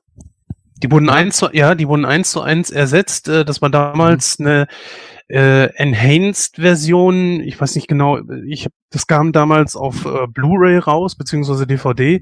Und weil das halt eben so gestochen scharf einfach zu sehen war, war natürlich die, ja, die Qualität einfach ultra schlecht. Natürlich ist man über die Originalszenen mit Kirk, Spock etc. drüber gegangen, wo man auch die Brücke gesehen hat, aber die Szenen dazwischen sind komplett ersetzt worden. Und ich finde das ehrlich gesagt gar nicht so schlecht. Es ist zwar aus heutiger Sicht gesehen eine übelste Computergrafik. Also manche Videospiele, die, die so durchgepauscht wurden, haben besseres, aber ich finde das Ja, gar nicht so das- schlecht.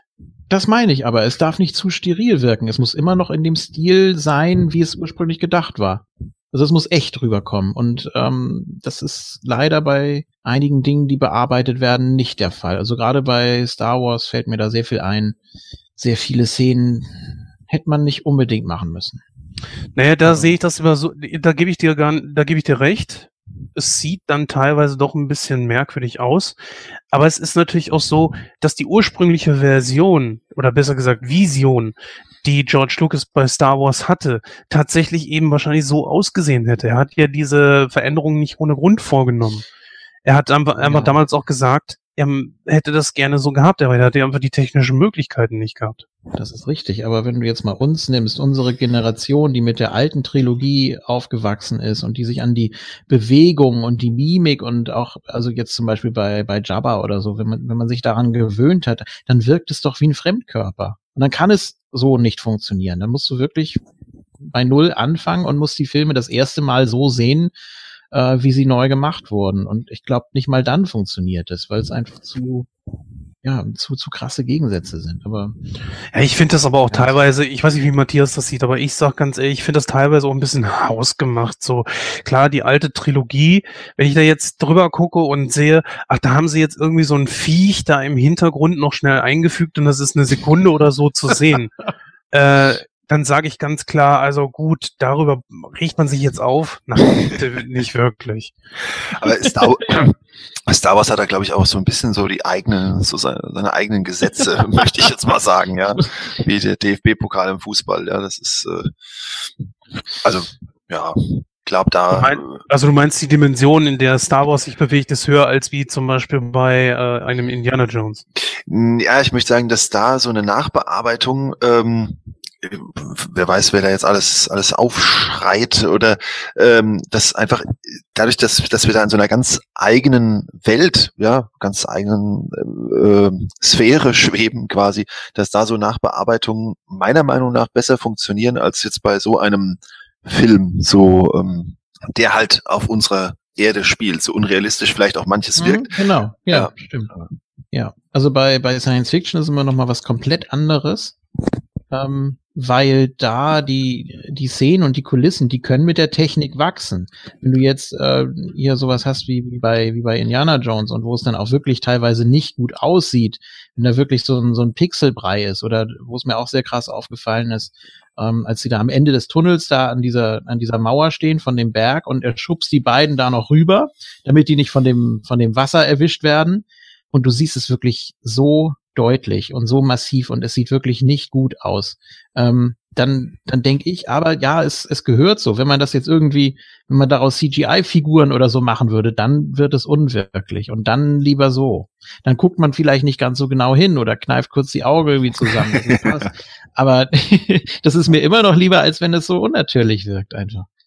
Die, man hat eben noch nicht die perfekte Animation. Die gibt's noch nicht. Okay, ähm, Moff Tarkin war verdammt nah dran, gebe ich zu. Aber ah, fehlt, fehlt immer noch was, um es wirklich so hinzubekommen, dass alle zufrieden sind, glaube ich.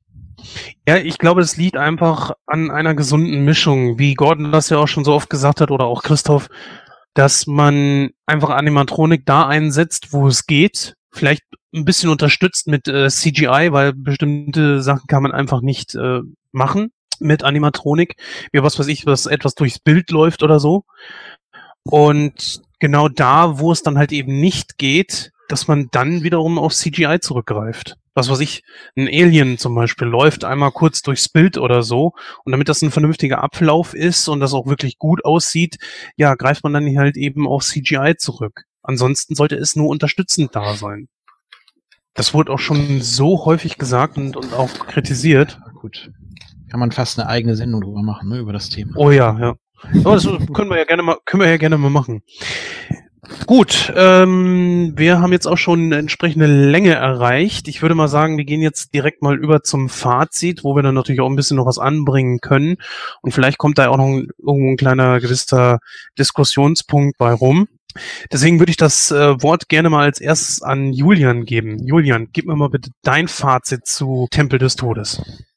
Ja, habe ich lange überlegt, ähm, gerade weil ihr auch jetzt natürlich die Vergleiche immer angesprochen habt. Ähm, ich ich schieße das mal vorweg, dann kann man gleich darüber noch äh, diskutieren. Ich gebe ihm genauso viel wie dem ersten, 93.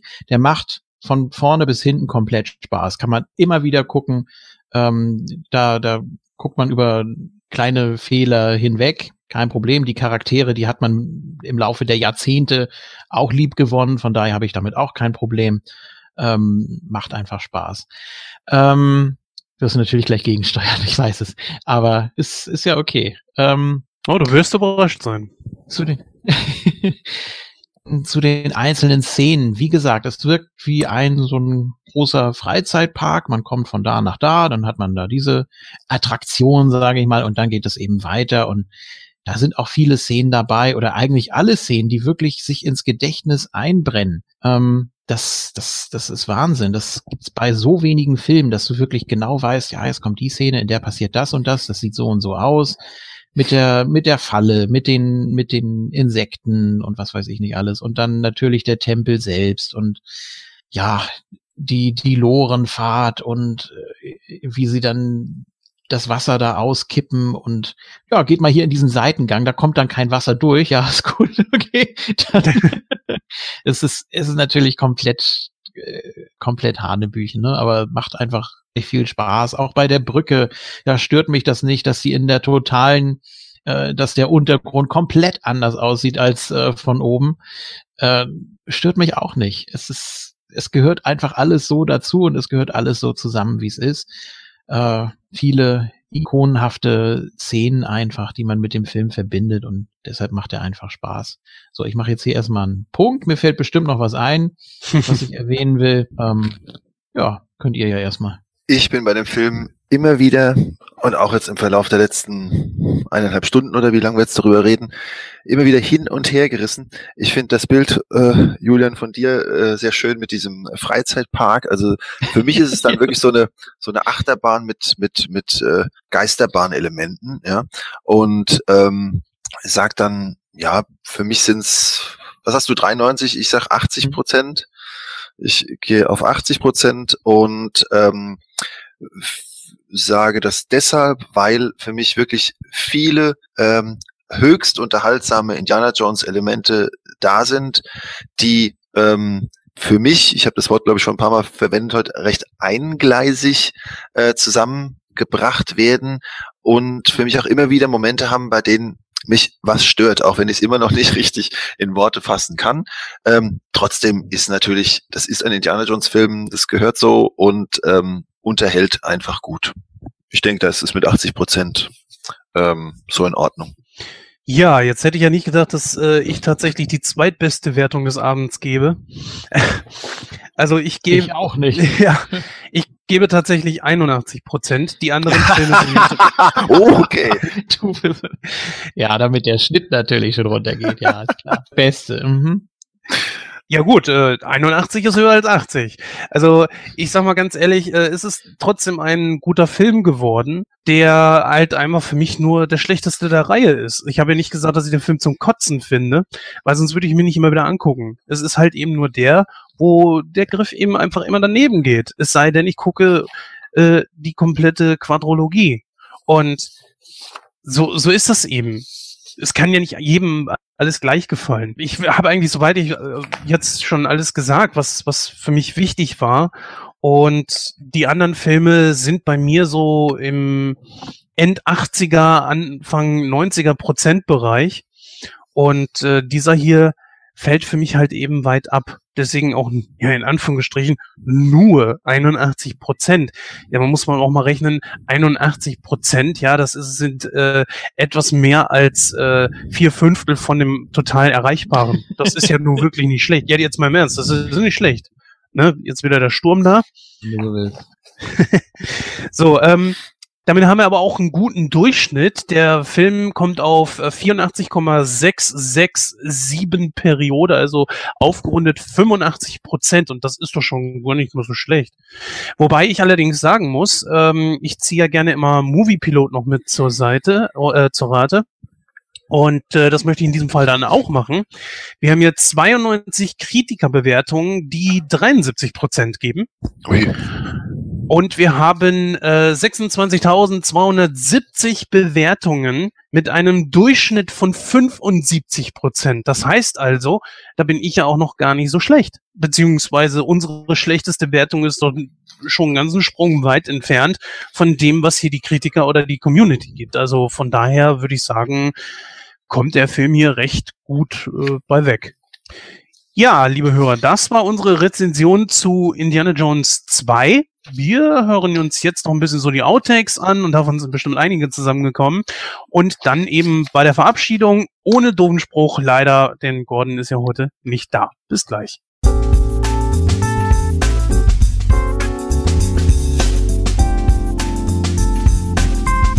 Und dann esse ich jetzt noch schnell live einen Keks. Moment. Ha. Genau. Ähm, irgendjemand ist da, glaube ich, gerade am Basteln. Das hört man extrem. Äh, ja, sind ja gleich Darf durch. nicht atmen, man darf nicht basteln. Nein! dum, dum, dum, dum. Möwenschwarm. Und dann irgendjemand atmet da die ganze Zeit in sein Mikro. Oh, ich, ich lausche so gespannt. Ich höre es auch, ja. Sorry. Ja, wenn du hier von Willy sprichst, ist ja klar. Dum, dum, dum, dum, dum, dum, dum, dum, dum. Hab mir gestern Schindlers Liste noch angeguckt. Ey. Ein, ist zwar äh, geschichtlich nicht ganz korrekt, weil die sich da ein paar Freiheiten erlaubt haben. Hat das cineastische Gründe, dass sie das machen? Wenn ihr euch erinnert, der Schindler schreibt ja zusammen mit dem Isaac Stern diese Liste. Mhm. Aber die Sache ist, dass äh, sowohl Schindler als auch zum Beispiel Isaac Stern mit der Liste gar nicht so viel zu tun hatten. Eigentlich überhaupt nichts. Das war jemand anders, der das geschrieben hat. Und jetzt geheißen hätte Schindler und die Liste von jemand anderem, die er irgendwo geschrieben hat. Sehr schön. Sehr schön. Mal das machen. Hallo, hallo? Ja, die Leitung ist verstopft. Hm. Warte. Okay. Also hänge ich gerade oder hängt, hängt Nee, nee, alles das, das gerade? ist Jens, das ist seine Jens hängt gerade. Leitung. Bei mir hängt's, ja. Ja. Da atmet wieder sich jemand. dann, glaube ich, auch noch. Immer dieses Atmen, das ist ja... Lästig. Ohne Atmen wäre alles viel einfacher. Artefakt, äh, äh, ja, ja, klar. Blablabla. Ist schon wieder das Atmen. Ist ja Wahnsinn. Sachen. Äh, Janet, Jones- äh, Janet Jones, ähm, Achso, System hängt gerade, sagt er.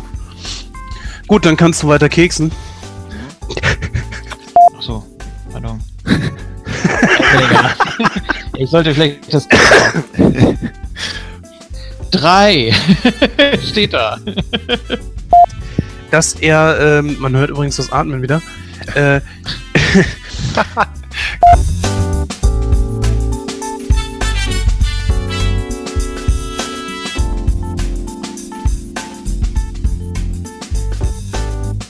So, liebe Hörer, damit sind wir auch wirklich durch mit der heutigen Sendung. Wir hatten ein, denke ich, wirklich tolles Hauptthema heute, äh, hatten ein richtig schönes Interview mit der Hansi Jochmann. Hier an dieser Stelle noch einmal wirklich vielen, vielen Dank. Auch wenn die Qualität äh, nicht ganz so toll war, aber äh, es ist trotzdem annehmbar geworden. Wir sind halt eben ein Podcast äh, ohne Profit und dementsprechend müssen wir da auch dann irgendwie gucken, dass wir zurande kommen und nehmen das, was wir kriegen. Wobei wir natürlich immer versuchen, das Beste dabei rauszuholen. Ja, es ist eben so, ne? Weißt du, so andere Podcasts, die Kohle kriegen, die äh, haben dann natürlich auch ganz andere Möglichkeiten. Aber nichtsdestotrotz, ich hoffe, es hat euch trotzdem Spaß gemacht. Hinterlasst dazu einfach mal einen Kommentar auf den Social Medias auf www.nightcrow.de.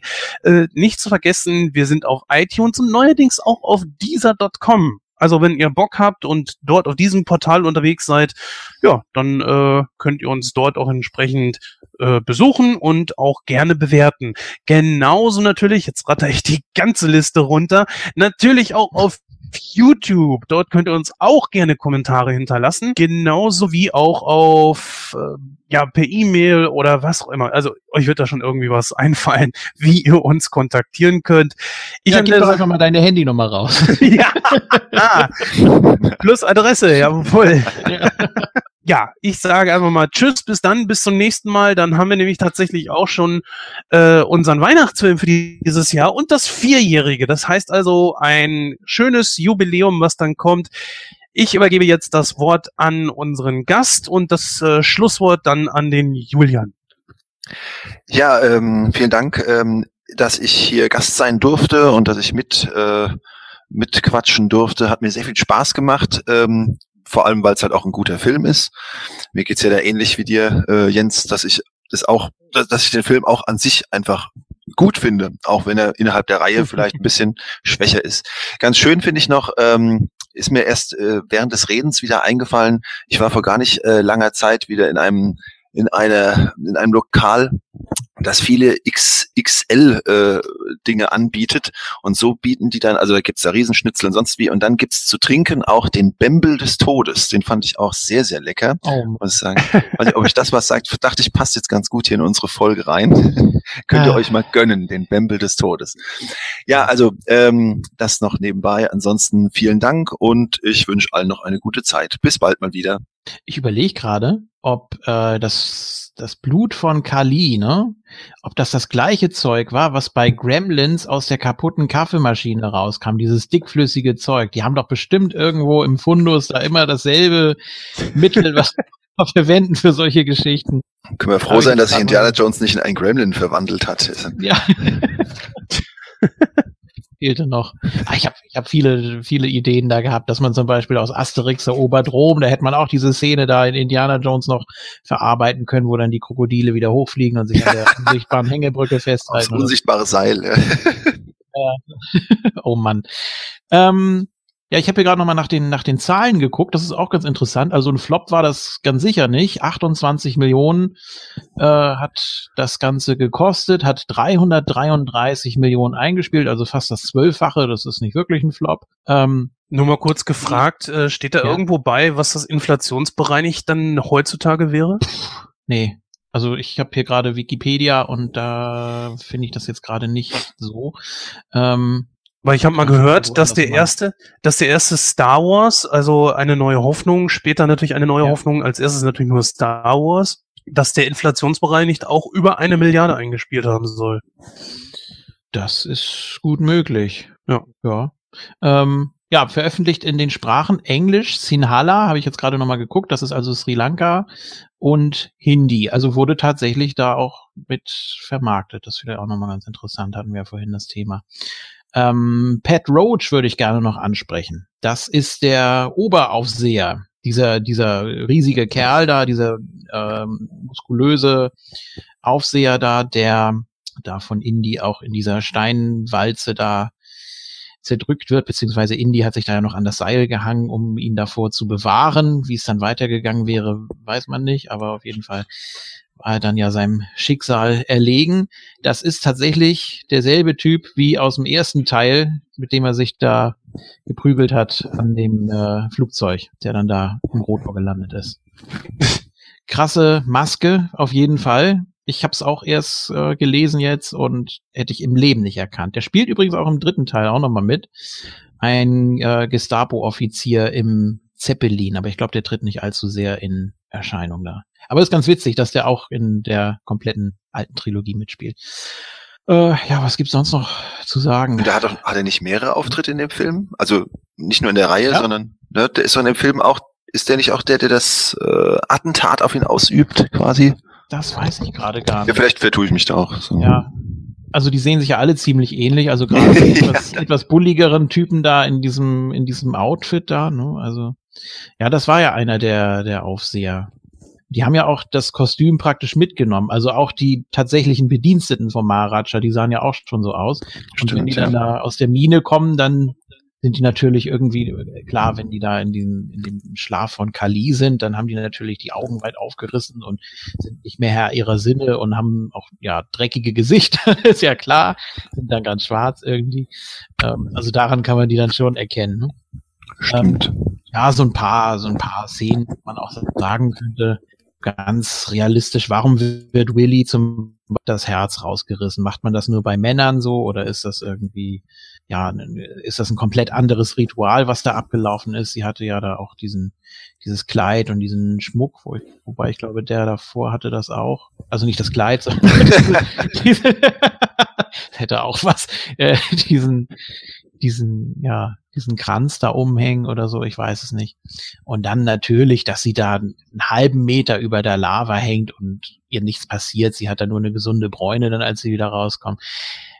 Ist natürlich alles sehr, sehr fragwürdig und realistisch. Aber das ist eben auch so dieses, dieses Spannungselement, auch mit dem, mit dem Rad da, was sich dann mal dreht und dann wirft er ja den Chatalal da drüber und der bleibt dann da klemmen und so bl- bleibt das Ganze dann auch wieder stecken und so.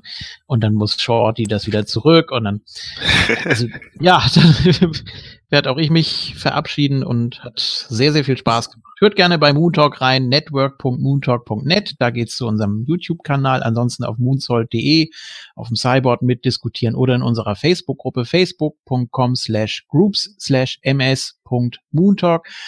Ja, und ansonsten lasst auch gerne Feedback da, gerade bei so großen Filmen, die auch wirklich äh, polarisieren können, wie wir festgestellt haben.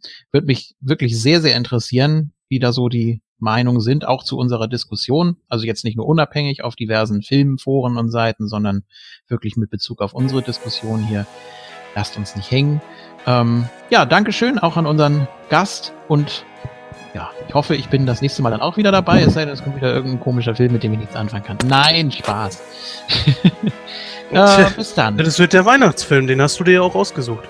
Den habe ich mir ausgesucht. Ich weiß es gar nicht mehr. Dann bin ich gespannt, was ich mir ausgesucht habe. Bis äh, zum nächsten Mal. Tschüss.